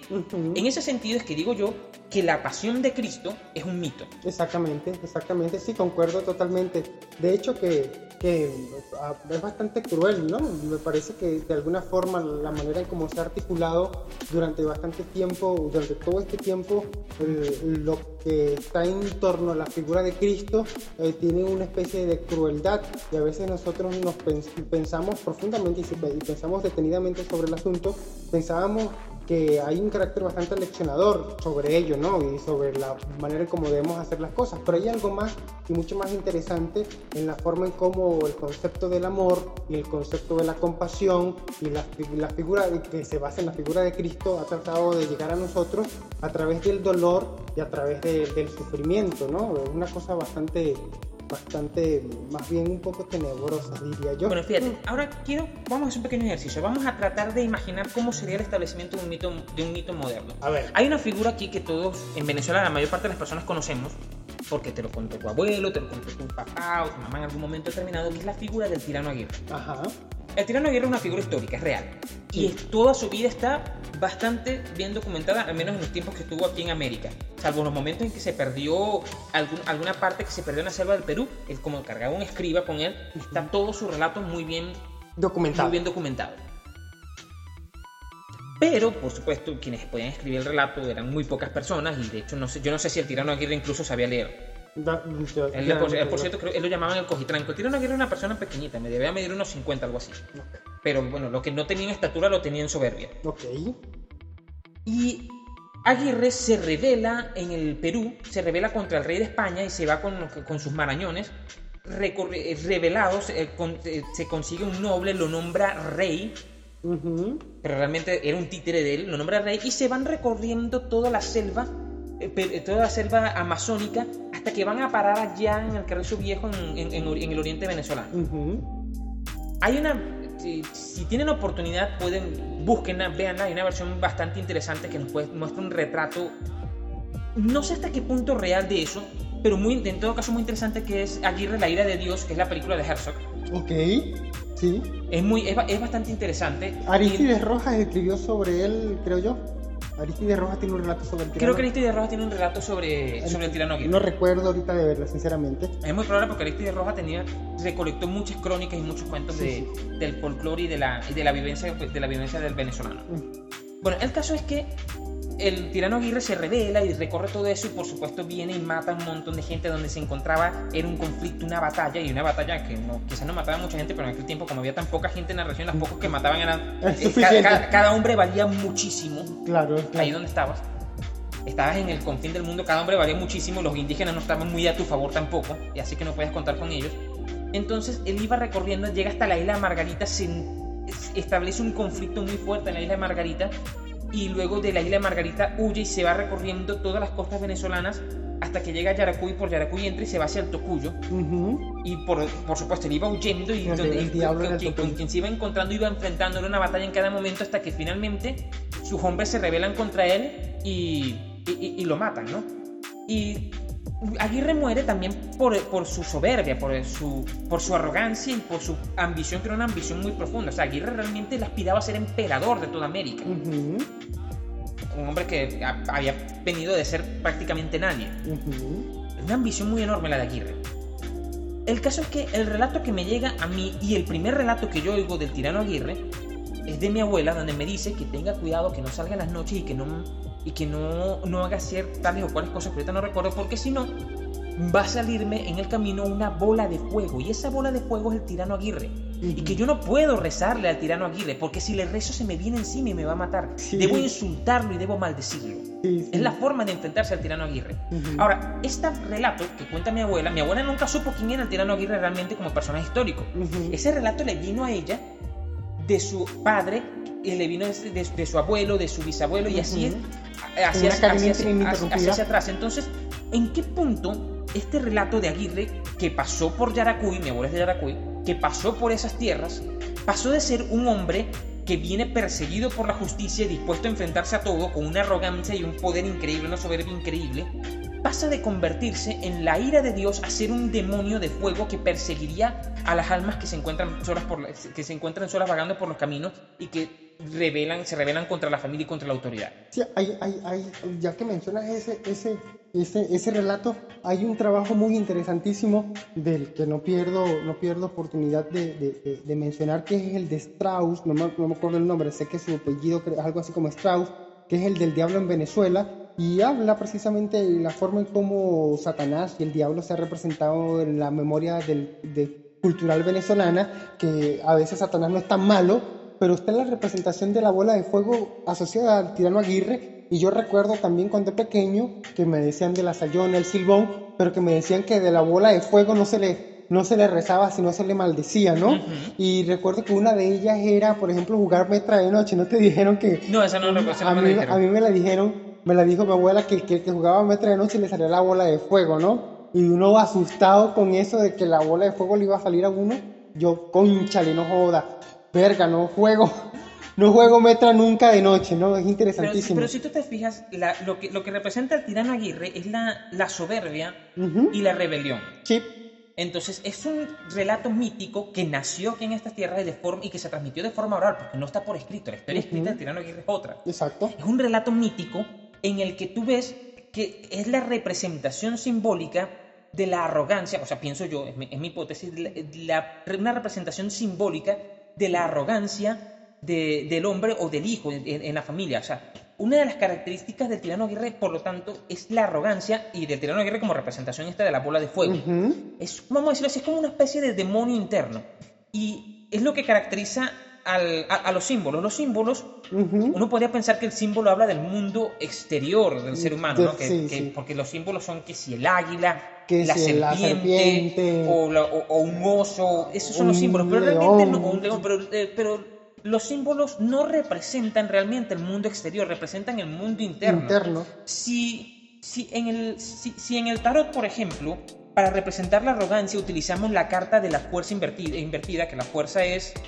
la fuerza es una, es una mujer con una que tiene entre sus manos la cabeza de un león y le está abriendo las fauces. Alguien que domina eso y, tú la colocas invertida, no es que, deja no es que significa la, la, debilidad, significa al contrario una arrogancia que te hace débil, te crees más fuerte de lo que realmente eres y es algo, es falso, una, es todo postura. Sí. Es, es, es, esta, esta arrogancia, este orgullo falso que no, que, que no te corresponde. Si, si los venezolanos hubieran desarrollado en aquel momento su propio tarot, o su representación. No habrían dibujado la fuerza o la arrogancia como, un, como una mujer sosteniendo un león, sino que lo hubieran dibujado una, una bola de fuego. Ese sería su símbolo. Sí, sí, ese Pienso yo que así es como tú, como, como el ser humano desarrolla los símbolos, porque no es una cosa que a mí se me ocurrió.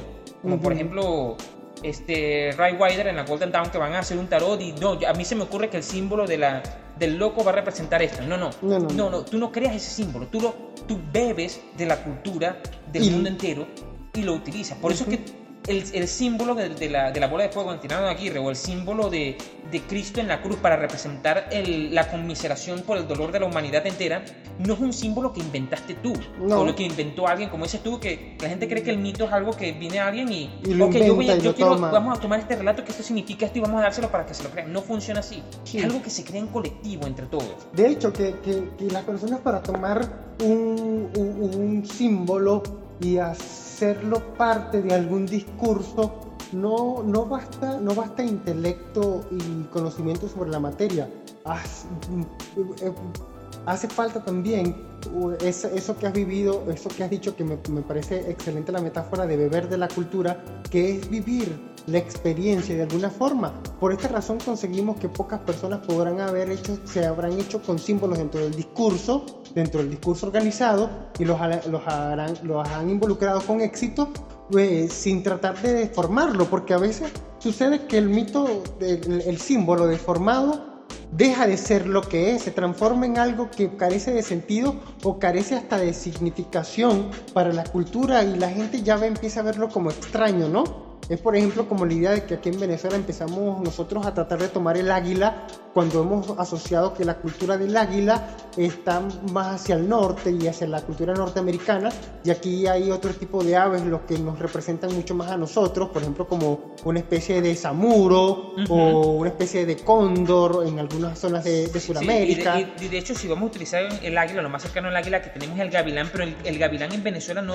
para, para, el, para el populacho no está asignado, no está representado representando la, la fuerza, ¿no? Exactamente, no. El gavilán representa más bien como la astucia o, o O- cierta, cierta actitud un poco Sí. altanera. Sí, y de, y de hecho hay una cosa bien interesante que a veces por el hecho de nosotros conseguir consecuentemente una figura dentro de un espacio o área cultural no quiere decir que ya sea realmente desde el punto de vista de, del semántico sea trascendental. A veces nosotros pensamos y hacemos interpretaciones sobre la cultura un poco erróneas y pensamos que, por ejemplo, por conseguir un oso en alguna región del mundo, pensamos que para esa cultura el oso significó algo. Nosotros sabemos lo que significa el oso para nosotros, pero debemos entender muy bien cómo está encajado ese oso dentro de esa cultura y cómo ha convivido él en relación a la idea de la creación de, de- de ese significante dentro de esa cultura.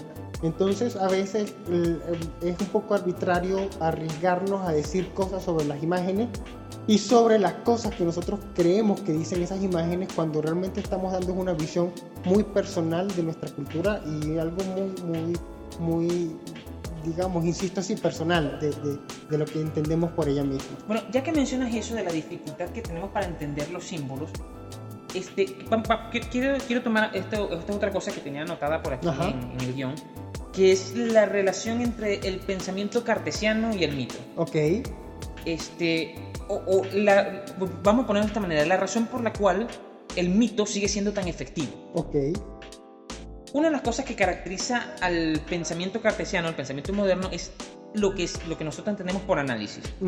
El análisis, ya lo habíamos conversado antes, por fuera, es cuando yo tomo un análisis, vamos a tomar por ejemplo como cuando, cuando, cuando, cuando tú tienes tus estudiantes y van a, hacer anali- eh, van a hacer el estudio de una partitura. ujú, Vamos a hacer el análisis. ¿Qué significa hacer el análisis de una partitura? Bueno, de, de una pieza vamos a tomarla y vamos a descomponerla En sus en sus partes. partes. ¿Cuáles son las partes que tiene, la- que tiene esta partitura? Bueno, tiene, una, tiene un, preámbulo, una enunciación, una presentación. Si es una sonata, tiene una, una exposición, ujú. un- Una, una reexposición. reexposición, un desarrollo, con casi siempre una variación, y luego viene una reexposición final. Exactamente. Y ya, ahí un tenemos... coda y, y- y- o una coda, dependiendo. El caso es que tenemos que dividirla en partes. Exactamente. Yo la divido en partes y luego lo siguiente que viene cuando yo divido la partitura en partes, cuando traigo cuáles son sus leitmotivs, dónde se encuentra, si tiene leitmotiv, ¿no? O dónde se encuentra, cuáles son los temas, el tema A, el tema B, si hay diálogos o no hay diálogos, si el tema A Cómo dialoga está con el B, si tenemos un... Si tenemos Si hay un- modulaciones. si hay modulaciones, si, el- si- si el sube o baja la melodía. Una vez que yo determino cuáles son todas las partes que, eh, que componen la partitura, yo tengo que pasar a la siguiente sección, que es ver cómo se relacionan esas partes entre sí. Exactamente. Y una vez que yo tengo explicado ¿Cómo se relacionan ellos? cuáles son las partes y cómo se relacionan, la labor de análisis terminó. Ok. Ya finalmente lo que queda es la síntesis o la conclusión, que es para la forma en que cerrar, que es la- lo, que, lo que yo extraigo de, de todo eso. Pero el análisis es dividir en partes y ver cómo se relacionan esas partes entre sí. Así funciona el pensamiento moderno. Así es. Así no, así no funciona el mito. Exacto. Una de las características del mito es que el mito viene íntegro. Tú no puedes razonar el mito. El mito es una figura compleja, abstracta, que llega a ti y tú la asimilas entera. Como no los puedes, sueños. No puedes diseccionarla. Funciona exactamente como un sueño. Tú no puedes diseccionar un mito. Si tú diseccionas el mito y le, le aplicas psicoanálisis, por ejemplo, el mito em, pierde parte de su gracia. Sí, sí, sí. Y queda descubierto a la nada. Porque realmente. Es menos de lo que realmente es cuando tú lo Exactamente, exactamente. Mm, eh, Eso, eso es muy interesante y me, llega, me lleva a pensar que hay una, una frase súper cliché y hablando de frases cliché y de memes que la gente coloca en Twitter, en Instagram y en, en- y en Facebook, le dice que la, la, la suma, eres más que la suma de todas tus partes, ¿no? Sí. El mito realmente... Es más que la suma de sus partes. Totalmente, así Ellos es. se, la- se robaron esa frase de la gestal, que bueno, Sí. la gestal se lo decía en serio. Exacto. El caso es que esa es la razón por la cual, por ejemplo, cuando tú ves un documental y tienes que cambiarte el chip, establecer un, un- estado mental en específico para decir, voy a analizar, voy a separarlo, o lo que le pasa a todos los psicólogos. Tú que vienes, conversas con un psicólogo te sientas a conversar con él, entonces el psicólogo dice tres o cuatro palabras y después de, de golpe tú vienes y dice, no me vayas a psicoanalizar. Y el psicólogo así como que ya va, espera, ¿qué? No, yo no puedo psicoanalizarte así como así, yo tengo que ponerme en un estado mental en específico para analizarte, para estar atento a lo que dices, para empezar a analizar tu discurso y descomponerlo y ver qué saco de ti. Sí, sí. No, o sea, yo- no porque yo hable contigo te estoy analizando, eso no funciona así. Sí, eh, me parece que, que de hecho la tarea del psicoanalista tiende mucho más a, ver- a, a- a- a centrarse sobre ciertas cosas de los problemas cotidianos de la vida humana que no tienen que ver con figuras ocultas o con cosas, problemas ocultos que puedan tener las personas. Creo que más bien es un cliché que se ha manejado mucho tiempo y que no tiene nada que ver de alguna manera con la idea de cómo nosotros hablamos de, de- del mito o de la forma en como hablamos de la religión, como hablamos de la cultura, pero realmente cuando las personas se niegan a ser objeto de análisis o cuando las personas tienen miedo de ello, es que de alguna forma temen a, qué cosa. ¿Qué pensarías tú de eso? Si alguien te dice que, que- que no quiere hablar o que no quiere decir nada con respecto a un tema en específico, o cuando alguien dice que vas a descubrir algo oculto en ellos. Realmente el psicoanálisis no tiene nada que ver no, con no eso. Que, y si, si, alguien me dice, no, no, no, no, no, no, no me psicoanalices porque vas a descubrir cosas mías, yo, yo, lo mm. interpreto como un grito de auxilio, por favor, analízame. Sí, sí, totalmente. Bueno, este, vamos a, ya que estamos en esta parte, vamos a a tomarlo del mito en, en- en el aspecto moderno. Una de las cosas características del mito es este juego de símbolos. Yo juego con símbolos, como por ejemplo lo que llamamos la, de la, la bola de fuego de Tirano Aguirre, el Ujú. símbolo, los distintos símbolos de la pasión de Cristo y lo que eso significa. O la forma en cómo la escritura se transforma en un símbolo, un círculo, símbolo. un triángulo, por ejemplo, la forma en cómo se articula la, la- la escritura plena en sí, deja de ser escritura y es algo más. Es algo más, por supuesto. Este, y ya que hablamos, tocamos el tema de la música y de la, y de la composición, podemos decir, pienso yo, este, ya es una idea un poco más subjetiva porque no es algo que nosotros podamos demostrar en la práctica, no hay un, un baremo, algo que me permita a mí medirlo, que una obra de arte como tal es más expresiva o menos expresiva, es más eficaz o menos eficaz, no sé si la palabra eficaz es correcta, en la medida en que es capaz de expresar con sus símbolos que es capaz de llegar más, más profundamente al alma del otro. Porque siempre analizamos la obra de arte como la obra en sí misma y si la obra en sí misma está bien compuesta, bien elaborada, Sí, bien, bien, bien expresada, si en el caso del cine, si, si- si el metraje está bien hecho, si el guion está bien elaborado. Pero nos olvidamos de que, de que tiene que saber conectar con el público y que yo Ujú. puedo medir eso en la medida en que la obra, yo puedo medir eso si la, si la obra es lo suficientemente profunda, es decir, si los símbolos que utiliza realmente saben llegar o están bien empleados eh, no, no solamente que tenga una buena interpretación de la obra, o que esté bien compuesta, o que esté bien dirigida, sino que el símbolo es el adecuado, es el correcto, o supiste encontrar el símbolo que las personas estaban buscando. Por ejemplo, en el caso del cine, eh, tú no, no es que vas a tomar, vas a dirigir una película y vas a tomar las formas Ok. porque sí. Por ejemplo, cuando vemos, cu- cuando, cuando vemos eh, un, un perro andaluz, en per- la película de un perro andaluz sigue siendo eh, impactante no porque sus efectos visuales sean buenos o porque su dirección sea excelente, no. De hecho, ha- han habido direcciones mucho mejores después de esa. Supuesto. Ciudadano Kane sigue siendo muy superior en dirección, no. Es porque las imágenes que seleccionaron supieron representar simbólicamente algo realmente profundo que bueno, en este caso el perro andaluz es la, es- la relación entre, entre, entre lo erótico y la pulsión de muerte, ¿no? Entre, entre ese deseo, en- entre esa pasión, ese amor erótico que sentimos y al mismo tiempo esa atracción por el dolor y por la muerte y por el sufrimiento. Eso es lo que expresa la película. Y la película es vigente porque los símbolos que utilizó fueron lo suficientemente profundos para hacerse atemporales, para que sean vigentes en la actualidad. Exactamente. Entonces pienso yo que una obra de arte Debe tener esa característica. debe tener esa característica de ser lo suficientemente profunda, no profunda de, de abstracción o, o de un sentimiento profundo que está analizando, profunda en el sentido que los símbolos que empleó supieron calar en lo hondo del, Ujú. de- del ser, de- del ser humano, porque hay canciones, por ejemplo, temas como por ejemplo, qué sé yo, Lady Beat de los Beatles, por ejemplo, Ujú. Que tú me dirías, ok, ok, pero de, es una canción, es sencilla, tiene como Ujú, 5 o 6 acordes, no sé cuántos recordar, tiene, fácil de recordar, o sea, no es, no es una idea realmente compleja Ujú.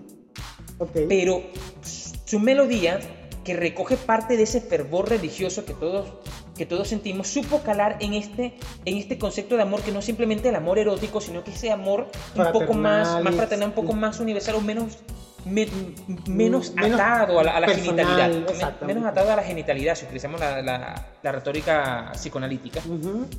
y que ese, e, e, e, eso supo calar en onda y quizás por eso se mantiene aún con vida, a pesar de que la mayor parte de la música de 1960 ya no se usa. Claro, hay una cosa bien interesante allí, que es el asunto de qué se encarga el arte, ¿no? Y me parece interesante, me parece totalmente oportuno hablar, ya que tocas esencialmente este punto, en tratar de decirle a las personas que nos escuchan o tratar de acercarnos un poco a qué es lo que se encarga el arte, ¿no? Porque la gente dice que el arte se encarga de los, artistas, los artistas se encargan del arte. O que el arte, lo más extendido, el prejuicio, que el arte se encarga de lo bello. Sí, y realmente el problema del arte nunca ha sido lo bello, aunque hay gente hay artistas que se ocupan de lo bello. Que se han ocupado de lo bello. Sin embargo, nosotros podemos descubrir que la finalidad de ocuparse de lo bello era otra, ¿no? El, asunto del lenguaje. Y la gente dirá, oye, pero qué, qué básico es decir que el arte solo se ocupa del lenguaje. Nosotros pensamos que el arte se ocupa también de las estructuras y de impactar al mundo y de revelarse al mundo y de decir algo realmente revolucionario con respecto al mundo. Realmente tampoco es así. Hay gente que lo ha hecho de esa forma. Cuando habla de que una obra tiene la, la, suficiente fuerza en la forma como organiza sus símbolos es porque tiene la suficiente coherencia a la hora de tomar la idea mitológica la idea del símbolo e involucrarlo dentro de la forma en que lo expresa. No es realmente la idea de que si en la obra vaya a trascender o vaya a golpear la sociedad de una forma rebelde, la cual la haga cambiar la cosmovisión y la haya voltear de pie. No, más bien el arte busca reivindicar ciertos valores de lo humano a través de la organización del lenguaje. Y es interesante que para ello siempre se ha exigido sensibilidad. Y la sensibilidad no tiene que ver con la forma en como nosotros decimos que debemos estar abiertos y con los ojos abiertos al mundo. No. tiene que ver con la sensibilidad en la forma en cómo el símbolo se ha manifestado a lo largo de la historia humana y cómo alguien puede extraer algo de allí y mantenerlo lo más puro posible y colocarlo dentro de un contexto en el cual la gente alguien nunca pudo imaginar. Podemos, podemos traer la idea en este caso ahora que mencionamos el arte y para, para relacionarlo con el tema del mito, podemos retomar la idea que creo que esta idea viene de San Agustín. A ver. Acerca de que el arte mm, tiene que tratar de expresar, o sea, lo que nosotros entendemos ahorita por arte. Que no, no, creo que el concepto de arte no existía en los tiempos de San Agustín. No, no, no, no. Pero había algo ya... Había algo, había algo en el camino, ¿ok? Que es la idea de que el arte debe expresar una verdad. Claro, ojo, que ya, que evidentemente hay gente que diría, bueno, los griegos tenían el concepto de arte, pero es otra cosa. Es otra cosa, no, estamos hablando del arte como lo entendemos ahorita, ¿ok? Claro, okay. Eh, el, arte, pienso yo, debería expresar una verdad, así como el mito es un relato, de, un relato verdadero, o sea, un relato que expresa una verdad del mundo, quizás lo que el arte realmente persigue es decir una verdad, porque eh, caso, por ejemplo, Bach. Bach compuso muchas, muchas obras para, para elementos religiosos, para, para, liturgias, para misas, para momentos. Pero Bach no estaba pensando en el público porque el concepto de público en su momento no existía, pero el concepto de arte sí existía. Ah, Bach se consideraba que él hacía arte, aunque su arte tenía una funcionalidad distinta a la de ahora. Por supuesto. Pero Bach sentía que él estaba haciendo arte. Pero Bach no, no, buscaba conectar con su público. No, en porque el público no existía. Bach no, no buscaba, conmover a las masas. Conmover a las masas o conmover a nadie en realidad. Bach buscaba una verdad que expresar. Exactamente. En este caso, quizá la verdad que buscaba expresar era la verdad de la pasión de Cristo, la verdad de, de, despedir el alma del difunto. Y que no era ajena a la crianza de él, porque de alguna forma eso fue el mundo. Eso fue su vida. claro, de alguna forma eso fue lo que él se dedicó. Y es interesante que las únicas tres obras que se registran de Bach que se hicieron sin encargo son tres cosas específicas, no recuerdo ahorita si una de ellas es el, arte de los cuatro trabajos, uno de ellos es el de los cuatro trabajos para, para, para teclas, para, para clavicordio, no recuerdo ahorita, Em, creo que una de las pasiones está escrita en este sentido, que simplemente un día se sentó a escribir y a componer, pero todo, todo lo que escribió Bach durante su vida estuvo plenamente justificado en relación a su vida laboral, porque era un músico que creaba y que vivía de ello. Y es interesante cómo él vive compenetrado en la idea del arte y la idea en cómo el, arte tiene una función específica en tu sociedad y no le quita menos peso y no le quita en realidad nada de protagonismo a las decisiones estéticas que él tomó. Y es interesante que pocas de las personas que componían en el periodo de Bach perdón, son pocas las personas que componían como Bach, es decir, el estilo bachiano es, es otra cosa, es específico, es una cosa muy específica y muy original. Y aún así no estaba buscando conmover a las masas, no estaba buscando un público. Entonces la gente se preguntaría por qué este hombre componía, por qué este hombre tendría que hacer música si realmente no tenía nadie, porque en la actualidad nosotros concebimos la música quizás no tanto como una ok, está el tema de, que el músico es, un es ambicioso y busca la fama, ok. Pero más allá de que el músico busque o no la fama, el músico busca decirle algo a alguien. O sea, tú concebimos el, arte en la actualidad como un diálogo entre el creador, entre el creador y su espectador. Pero realmente para el tiempo de Bach, una obra se tocaba en el momento que debía tocarse ya, porque después fuera de ese contexto y fuera de ese ambiente no iba a significar nada. Otra, otra cosa que, que, mencionas allí y donde podemos ver también la profundidad de saber encontrar el símbolo adecuado, el símbolo que conecta, el símbolo que expresa la verdad de, una verdad del mundo, lo encontramos quizá en la historia de la Marsellesa, no sé si la conoces. este, el autor de la Marsellesa era un dicho en pocas palabras, más palabras menos, un músico mediocre. Ok. Compuso realmente muy poco, lo poco que compuso no, no, es que sirvió mucho y cayó todo en el olvido. Él componía por placer, porque le gustaba y porque, bueno, sabía tres o cuatro cosas de música, lo llevaban a los salones, él componía algunas cosas para tocar en algunas fiestas de cumpleaños, en algunas reuniones de sociedad con los nobles y ya. Y un día este, está, está a punto de estallar la guerra entre, entre Francia y Alemania y le piden a él que componga una marcha para los hombres que van a salir ese día, al siguiente, al siguiente día a la, guerra. El señor compone la marcha que tenía el título algo así como Marcha para los hombres que van a, que van a cruzar el ring, no recuerdo el título exacto en este momento. Y la marcha es un tema musical que fue compuesto solamente para ese único momento. Su único objetivo era ser tocado en ese momento mientras los hombres marchaban, que quizá ni siquiera iban a escuchar lo que estaba tocando. para, creo que no les iba a importar mucho porque lo más probable es que murieran dos horas después. Para tocar en ese momento y para inflamarles su espíritu. O sea, no era para ser apreciada como pieza musical, sino para que despertaras en ellos, en ellos cierta emoción, cierto furor por el combate que fuera en aquel momento la guerra. Y él compuso esta pieza. ¿E-, ¿Ese relato es el de Stefan Zweig? Stefan Zweig lo cuenta, lo, cuenta, lo, cuenta de ese modo un poco más fantástico, ¿no? claro, claro. Y como poco tiempo después de esa partitura, ellos fueron a la guerra, la partitura quedó allí, quedó guardada en algún momento determinado, los nobles que vivían allí se fueron, lamentablemente el ejército que este mucho, señor defendió, los, los nobles que querían los decapitó a todos. Así que básicamente no existía, la, música que él compuso la tomaron los hombres que lo odiaban. Y la canción quedó en el olvido, ni él se recordaba de esa canción. Y un día, casualidad de la vida, no sabemos por qué motivo, esa música llegó a manos, eh, la partitura llegó a manos de, de, un soldado que la encontró por allí, la vio simpática, le gustó la melodía, le cambió tres o cuatro cosas a la letra. Y un día, cuando los hombres, eh, eh, casi una década después, los hombres estaban preparándose de salir de Marsella, en el otro extremo, al sur de Francia, estaban preparándose para salir a marchar a París. En ese momento, alguien se levanta, empieza a cantar esta canción Oye, todo el mundo la escucha, le gusta, le gustó la canción porque la cantaron en un momento en que estaban todos ebrios, estaban todos borrachos, estaban todos emocionados porque iban a marchar el siguiente día a la guerra, tú sabes. Vas a pelear el combate al siguiente día, así que hoy vamos a, vamos a beber a morir, como dice el, como dice el reggaetón, a beber, a, beber que el mundo se va a acabar. Sí.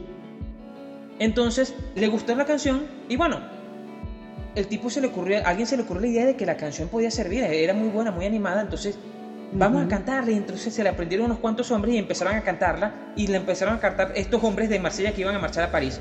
Y los tipos se fueron a cantar para allá. Y cuando llegaron a París, de pueblo en pueblo, que iban, iban llegando, iban cantando a medida que iban marchando. Y todo el mundo salía a ver los tipos marchando con sus fusiles al, al hombro cantando la canción, ¿no? Y cuando llega a París, entran los marselleses cantando una canción. ¿Qué canción cantan? No sé, los hombres de Marsella cantan una canción, la canción de los marselleses, y por eso la canción terminó siendo bautizada como la marsellesa. Exactamente, así es. Pero es porque de alguna manera esa canción, y Stefan Zweig lo, lo cuenta de forma bastante poética, supo reflejar lo que los hombres sentían en ese momento. Sí. Y Stefan Zweig lo dice de forma poética. La marsellesa no es una canción que fue compuesta para ser cantada en una, por un coro o por una, o, con una pequeña orquesta, un cuartetito, unas cosas. No, la marsellesa fue una canción que fue hecha para ser cantada por hombres rabiosos y alegres que van a pelear. No está compuesta para ser cantada por un coro estilizado, está compuesta para ser cantada por cientos de voces al mismo tiempo, todas desafinadas o afinadas, no importaba. Ese fue el objetivo con el que fue compuesta. Exactamente. Y él lo dice de esta forma bastante poética, pero es porque la- ella como melodía supo captar Esa esencia. esa esencia del momento, lo que los hombres sentían y, y los sentían y se creó como símbolo. Y fíjate que eh, a partir de ese momento el autor, esa canción ya no le pertenecía. Ya no, ya no Los marselleses la tomaron, la convirtieron en su canción, cambiaron muchas cosas de la letra, le agregaron cosas y crearon algo nuevo, crearon una obra que fue producto de un colectivo como tal y de lo que ese colectivo sentía. Hoy en día es un símbolo. Hoy día es un símbolo y hay, hay- hay- hay- hay- o sea, durante mucho tiempo la canción de la marsellesa fue cantada por todas partes. Se lo considera ahorita en la actualidad himno de Francia, pero en su momento fue himno de, de los republicanos y de los revolucionarios demócratas en todo el mundo. Sí, hay una cosa bien interesante con respecto a eso que, que comenta. De hecho, hay otros trabajos posteriores que han buscado y han rastreado el, origen de, de- de la partitura y todo esto y han hecho otros tipos de especulaciones y se han moder- modernizado mucho sobre este tipo, sobre esta, sobre esta canción. Pero lo interesante es que hay una cosa muy importante que dices de ello que en relación al mito y al símbolo es que algo que surge de una forma no quiere decir que vaya a tener esa finalidad. Y algo que es- resulta significando eso que estamos postulando no quiere decir que vaya a mantenerse intacto de esa manera durante el tiempo. Eso quiere decir, eso no quiere decir, perdón, que el mito sea modificable o, sea modificado, o sea posible modificarlo en su esencia, o en este caso el, símbolo sea algo que nosotros vayamos a manipular alquímicamente con una especie de, de idea de diccionario eh, donde modificamos las Sí, cosas. que puedes tener, no, no, no, no. Que, pu- que puedes tener, crear, crear un mito de un laboratorio Sí, de no, no, química, no. tomando símbolos de por aquí, No. mezclándolas para producir un híbrido Exacto. que va a funcionar. No No. funciona de esa manera. Es- es más bien eh, un relato como el de la, Marse- de la marsellesa nos da a pensar que no está en nuestras manos controlar lo que para otros va a significar algo o lo que para otros va a tener otra una función en específico. Una cosa bien interesante, por ejemplo, la forma en como el himno de Venezuela es una canción de cuna, una canción muy antigua de cuna y que ha viajado y ha estado en muchos lugares de Latinoamérica y que probablemente sea de origen español y sin embargo hasta no hace poco mucha gente no había pensado en la idea de que esto era el mismo duérmete mi niño, ¿no? Y la gente no lo interiorizaba y no lo había pensado tanto así, pero estuvo siempre presente esta idea del duérmete mi niño y mucha gente se molesta y dirá, oye, pero es que yo no, yo no quiero como himno una canción que me diga que me duerma, ¿no? Y es un poco extraño y hay gente que piensa que, que el himno de Venezuela debería ser, por ejemplo, el alma llanera, ¿no? De, de Pedro Elías Gutiérrez o otro tipo de...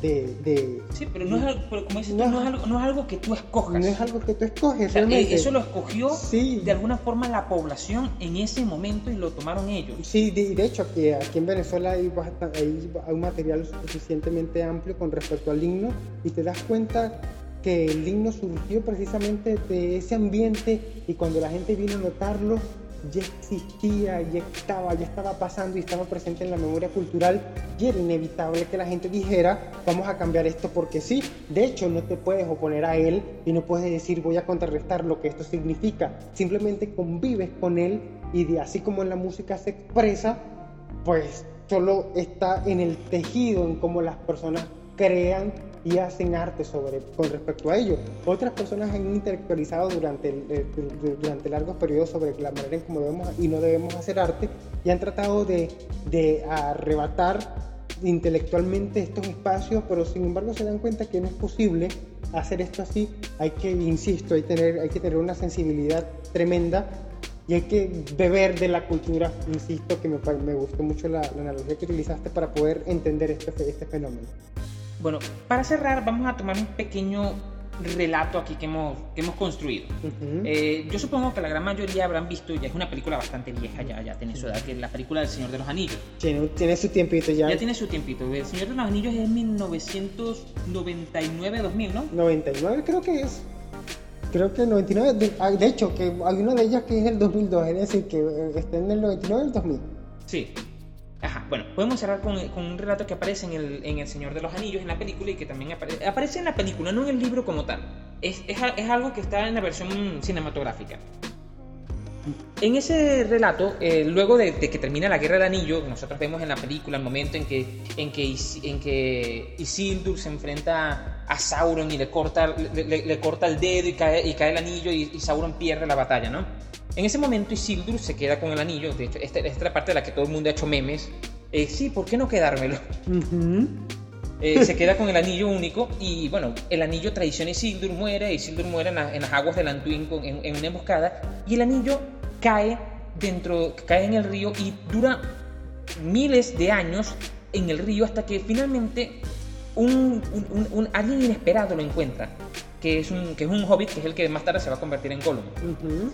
Lo interesante es que durante todo ese tiempo, lo que se recuerda de la Guerra del Anillo queda guardado un tiempo en los anales, los reinos van, suben, caen, y la Guerra del Anillo y la historia de Sauron, que más nunca nadie volvió a verlo, se va a quedar poco a poco perdiendo en el tiempo. Entonces, el relato oral de, la, de, de Sauron, porque, ok, yo vine y, y estuve en la... Eh, eh, eh, mi papá fue a la Guerra de la, del Anillo, yo viví la guerra, viví los tiempos de la guerra y yo lo puedo contar, para mí es un relato real. Uh -huh. Yo se lo cuento a mi hijo, pero mi hijo, él no lo vivió, solamente conoce la guerra, de, de la, la, guerra por el horror que yo siento por ella uh -huh. y llega a él como un cuento, como un relato que me contó mi papá. Luego eh, él se lo cuenta a sus nietos y así van. Entonces poco a poco es, la historia se convierte en leyenda y tiene una frase muy poética la película que dice que con el paso del tiempo la historia se convirtió en leyenda y la leyenda se convirtió en mito. Me gusta la imagen porque me da a entender que los acontecimientos reales, históricos, producen los mitos, uh -huh. que es lo que tenemos presente, por ejemplo, en el caso de la historia del tirano Aguirre, un acontecimiento histórico, la fuga de Aguirre, la persecución por toda Venezuela hasta que muere en el Tocuyo, uh -huh. creo que muere en el Tocuyo, en, en Barquisimeto, en esa región, termina dando como resultado un mito. Uh -huh. Y en el caso del, del, del tirano Aguirre, cuando la, el mito llega a mí han pasado poco, más de 500, poco menos de 500 años. Uh -huh. Y pasó de ser un hombre soberbio a una bola de fuego, una criatura fantástica, un demonio, un auténtico demonio que persigue y atormenta a los hombres. Entonces, ¿cómo me explicas tú es la transformación dentro de la cultura oral de esto en esto? Exacto. En aproximadamente, son unos 400 años, eso son un total de, ¿qué? Unas... Uh, eh, okay, unas 12, 12 generaciones, 13 generaciones. Aproximadamente, ¿no? Eh, me parece que eh, explicarlo es bastante difícil. Sin embargo, si alguien pudiese hacer algún día una especie de, de ¿Cómo fue lo que llamamos lo que lo que vea, lo que lo que trabajó Foucault todo este tiempo? Uh, eh, genealogía. Una especie de genealogía del mito o una especie de, de, historia de los mitos del mundo. Trataría de alguna forma de conservar los relatos de una forma de, de, de in, lo más intacto posible para poder darnos a entender lo que otros pensaban.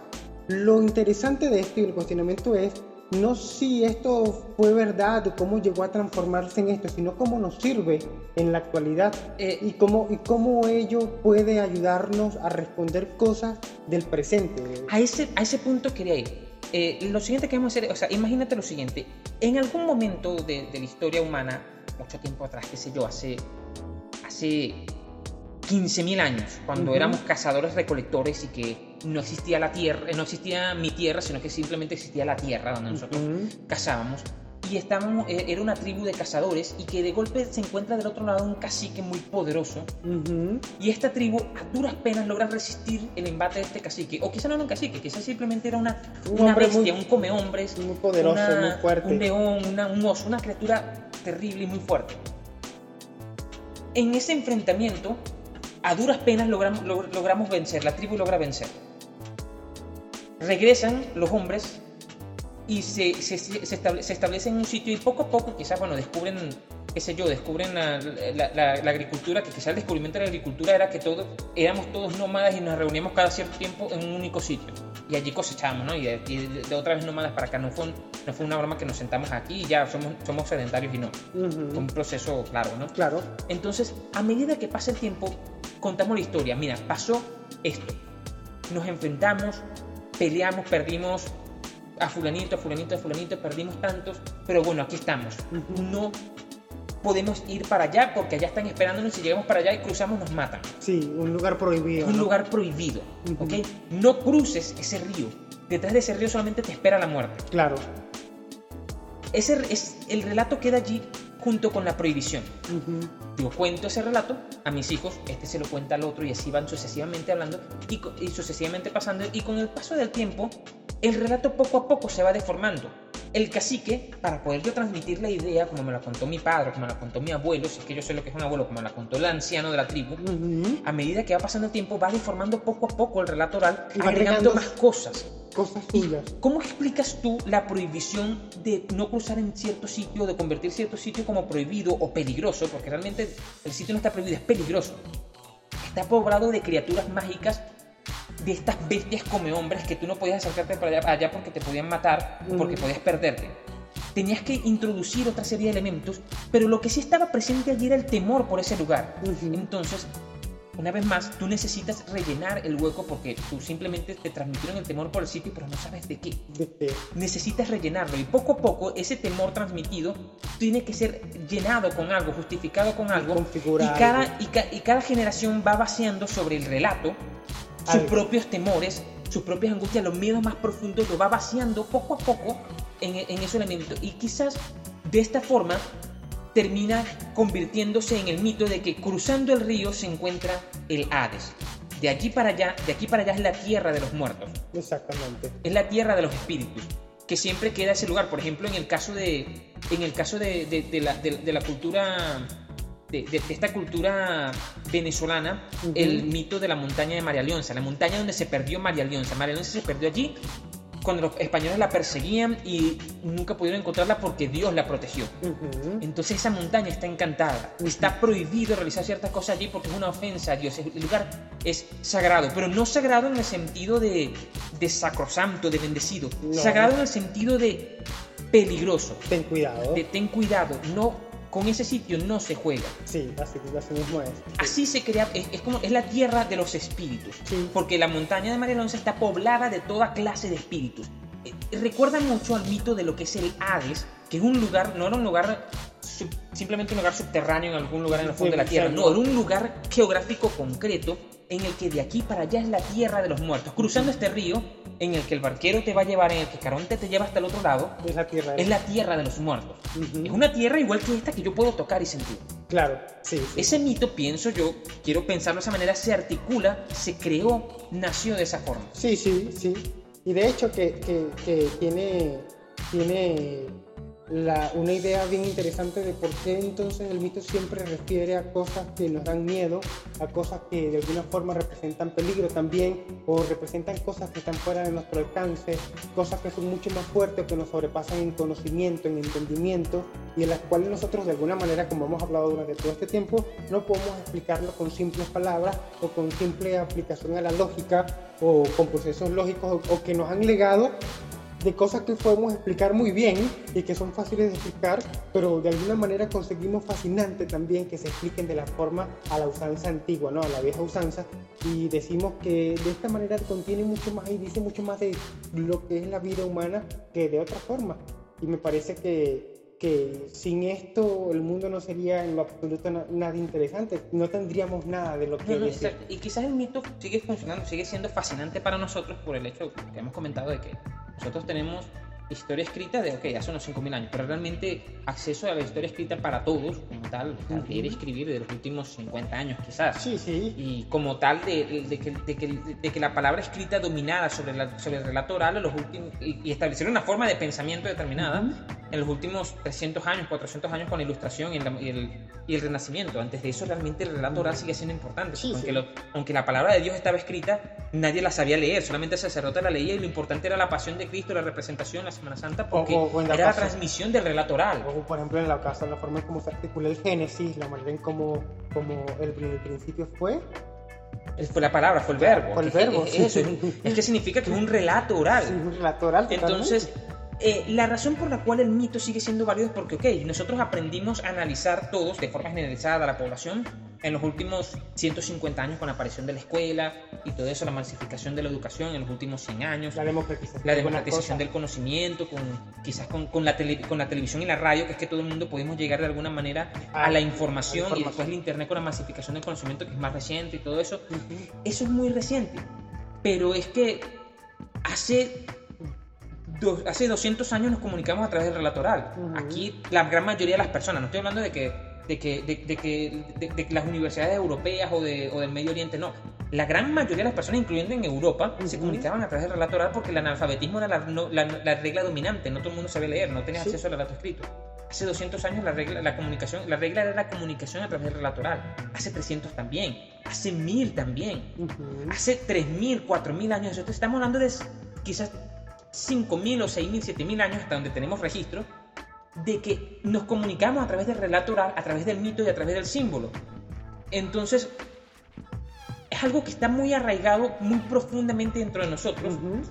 Y quizás por eso Jung hablaba de que estos arquetipos eran casi ancestrales y eran universales a la gran mayoría de, las culturas. No importaba qué cultura se tratara, casi siempre ibas a encontrar las mismas figuras simbólicas. Sí, y que iban a repetirse una y otra vez en, distintos, en distintas maneras o con cambios leves o otros con cambios bastante significativos. Por ejemplo, la idea de que una serpiente sea para el Medio Oriente un dragón y para, para para, perdón, para, para el oriente sea un dragón y para occidente sea otra cosa y para la cultura maya haya sido otra cosa y para la cultura indígena haya sido, para la cultura azteca haya sido otra cosa y para la cultura del Perú. Sin embargo, seguimos viendo que la serpiente es importante. Sigue siendo y que, un objeto simbólico. sigue, sigue, estando, sigue estando eh, asociada cierta a la astucia porque aunque, el, aunque, aunque la, serpiente es un símbolo negativo para la cultura occidental, es positivo para la cultura oriental, por, decirlo de una manera, pero en los dos representa el conocimiento, la inteligencia y la astucia. Sí, hay una cosa que dice Jung bien interesante que es sobre, sobre la idea de, de numen, ¿no? Creo que el término numen, si no me equivoco, eh, recuerdo que tiene que ver con la idea de aliento o espíritu. Ajá. ¿Ok? Y yo lo asocio mucho con la idea de la palabra luminoso, que aunque es distinta, a veces me da la idea o me, da, me dan ganas de relacionarlo. Esto, es un antojo mío. Eh, sí, eh, ¿ok? Por la forma sonora, sí, la fonética. ok, pero realmente lo luminoso es la energía y la fuerza propia de las cosas por ejemplo, las piedras, cuando tienen una energía, una carga propia, un espíritu propio, evidentemente ellas no se animan, ellas no hablan, ellas no hacen nada y están allí, son piedras, son lo que son. Sin embargo, para nosotros hay piedras que significan algo en específico porque nos transmiten algo, algo distinto. Cuando una piedra brilla y vemos porque por sí misma es preciosa, es hermosa, la queremos conservar y la coleccionamos, la colocamos en orden, me parece muy interesante que Jung haya dicho o haya intentado transmitirnos la idea de que las cosas tienen un espíritu propio y cuando ese espíritu nosotros lo entendemos, lo articulamos en forma del símbolo y lo articulamos posteriormente en la forma del mito. Así tanto significa la serpiente o significan los grandes dragones o significan los grandes osos como hemos conversado porque representan esa energía propia de las cosas que está fuera del hombre y la cual de alguna forma están hechas para que nosotros las veamos y nos conmovamos con ellas. Porque realmente nosotros podemos pensar una cosa que por mucho que queramos pensar en extraterrestres, en que existe Dios o con que esto y con lo otro, nunca hemos visto algo mucho más grande en el planeta Tierra que nosotros mismos y alrededor de todo el planeta no hemos descubierto un solo ser que sea más maravilloso que nosotros y que tenga las cualidades que nosotros tenemos. Entonces por esa razón se nos crea esta idea de que estamos solos en el universo y que de alguna manera todo lo que está hecho en es para que nosotros lo contemplemos y de allí lo sagrado de todo lo que nos rodea y de allí la manera en como nosotros pensamos que esto puede eh, tener un significado especial porque está hecho para nosotros sí, esa, idea un poco antropocentrista que, tenemos que es natural. Pues, sí, es natural. Entonces, bueno, me, parece que, mm, mientras más abandonemos eh, la idea del mito, mm, mientras más, perdón, mientras más intentemos nosotros descubrir del punto de vista de las teorías o del punto de vista del estructuralismo, la idea del mito, menos vamos a, conseguir en él. Creo que hay otras maneras mucho más interesantes de acercarse a, este tipo de, pensamiento. Y creo que, por ejemplo, la música es uno de ellos. Por ejemplo, el que es la música. La música es hablar sobre las cosas que son etéreas, que son abstractas y que no tienen orden en el lugar material y que están más allá del, de, lo material y de lo físico. Porque el, sí, incluso un poco más allá de la abstracción, porque la música Eh, Es eh, la conseguimos como abstracta, pero no realmente yo pienso que la música no es tanto abstracta, es algo que va un poco más allá, más profundo que la simple abstracción. Sí, sí, sí, de hecho, tienes toda razón. Cuando el compositor trata de escribir las notas, siempre siente que algo se le escapa. Y el afán de tratar de correr tras la partitura, siente que en algún queda algo fuera mi- de los mismos instrumentos. Porque cuando tocas la nota en ese momento que la has tocado, ella ya ha nacido y ha muerto a la misma vez.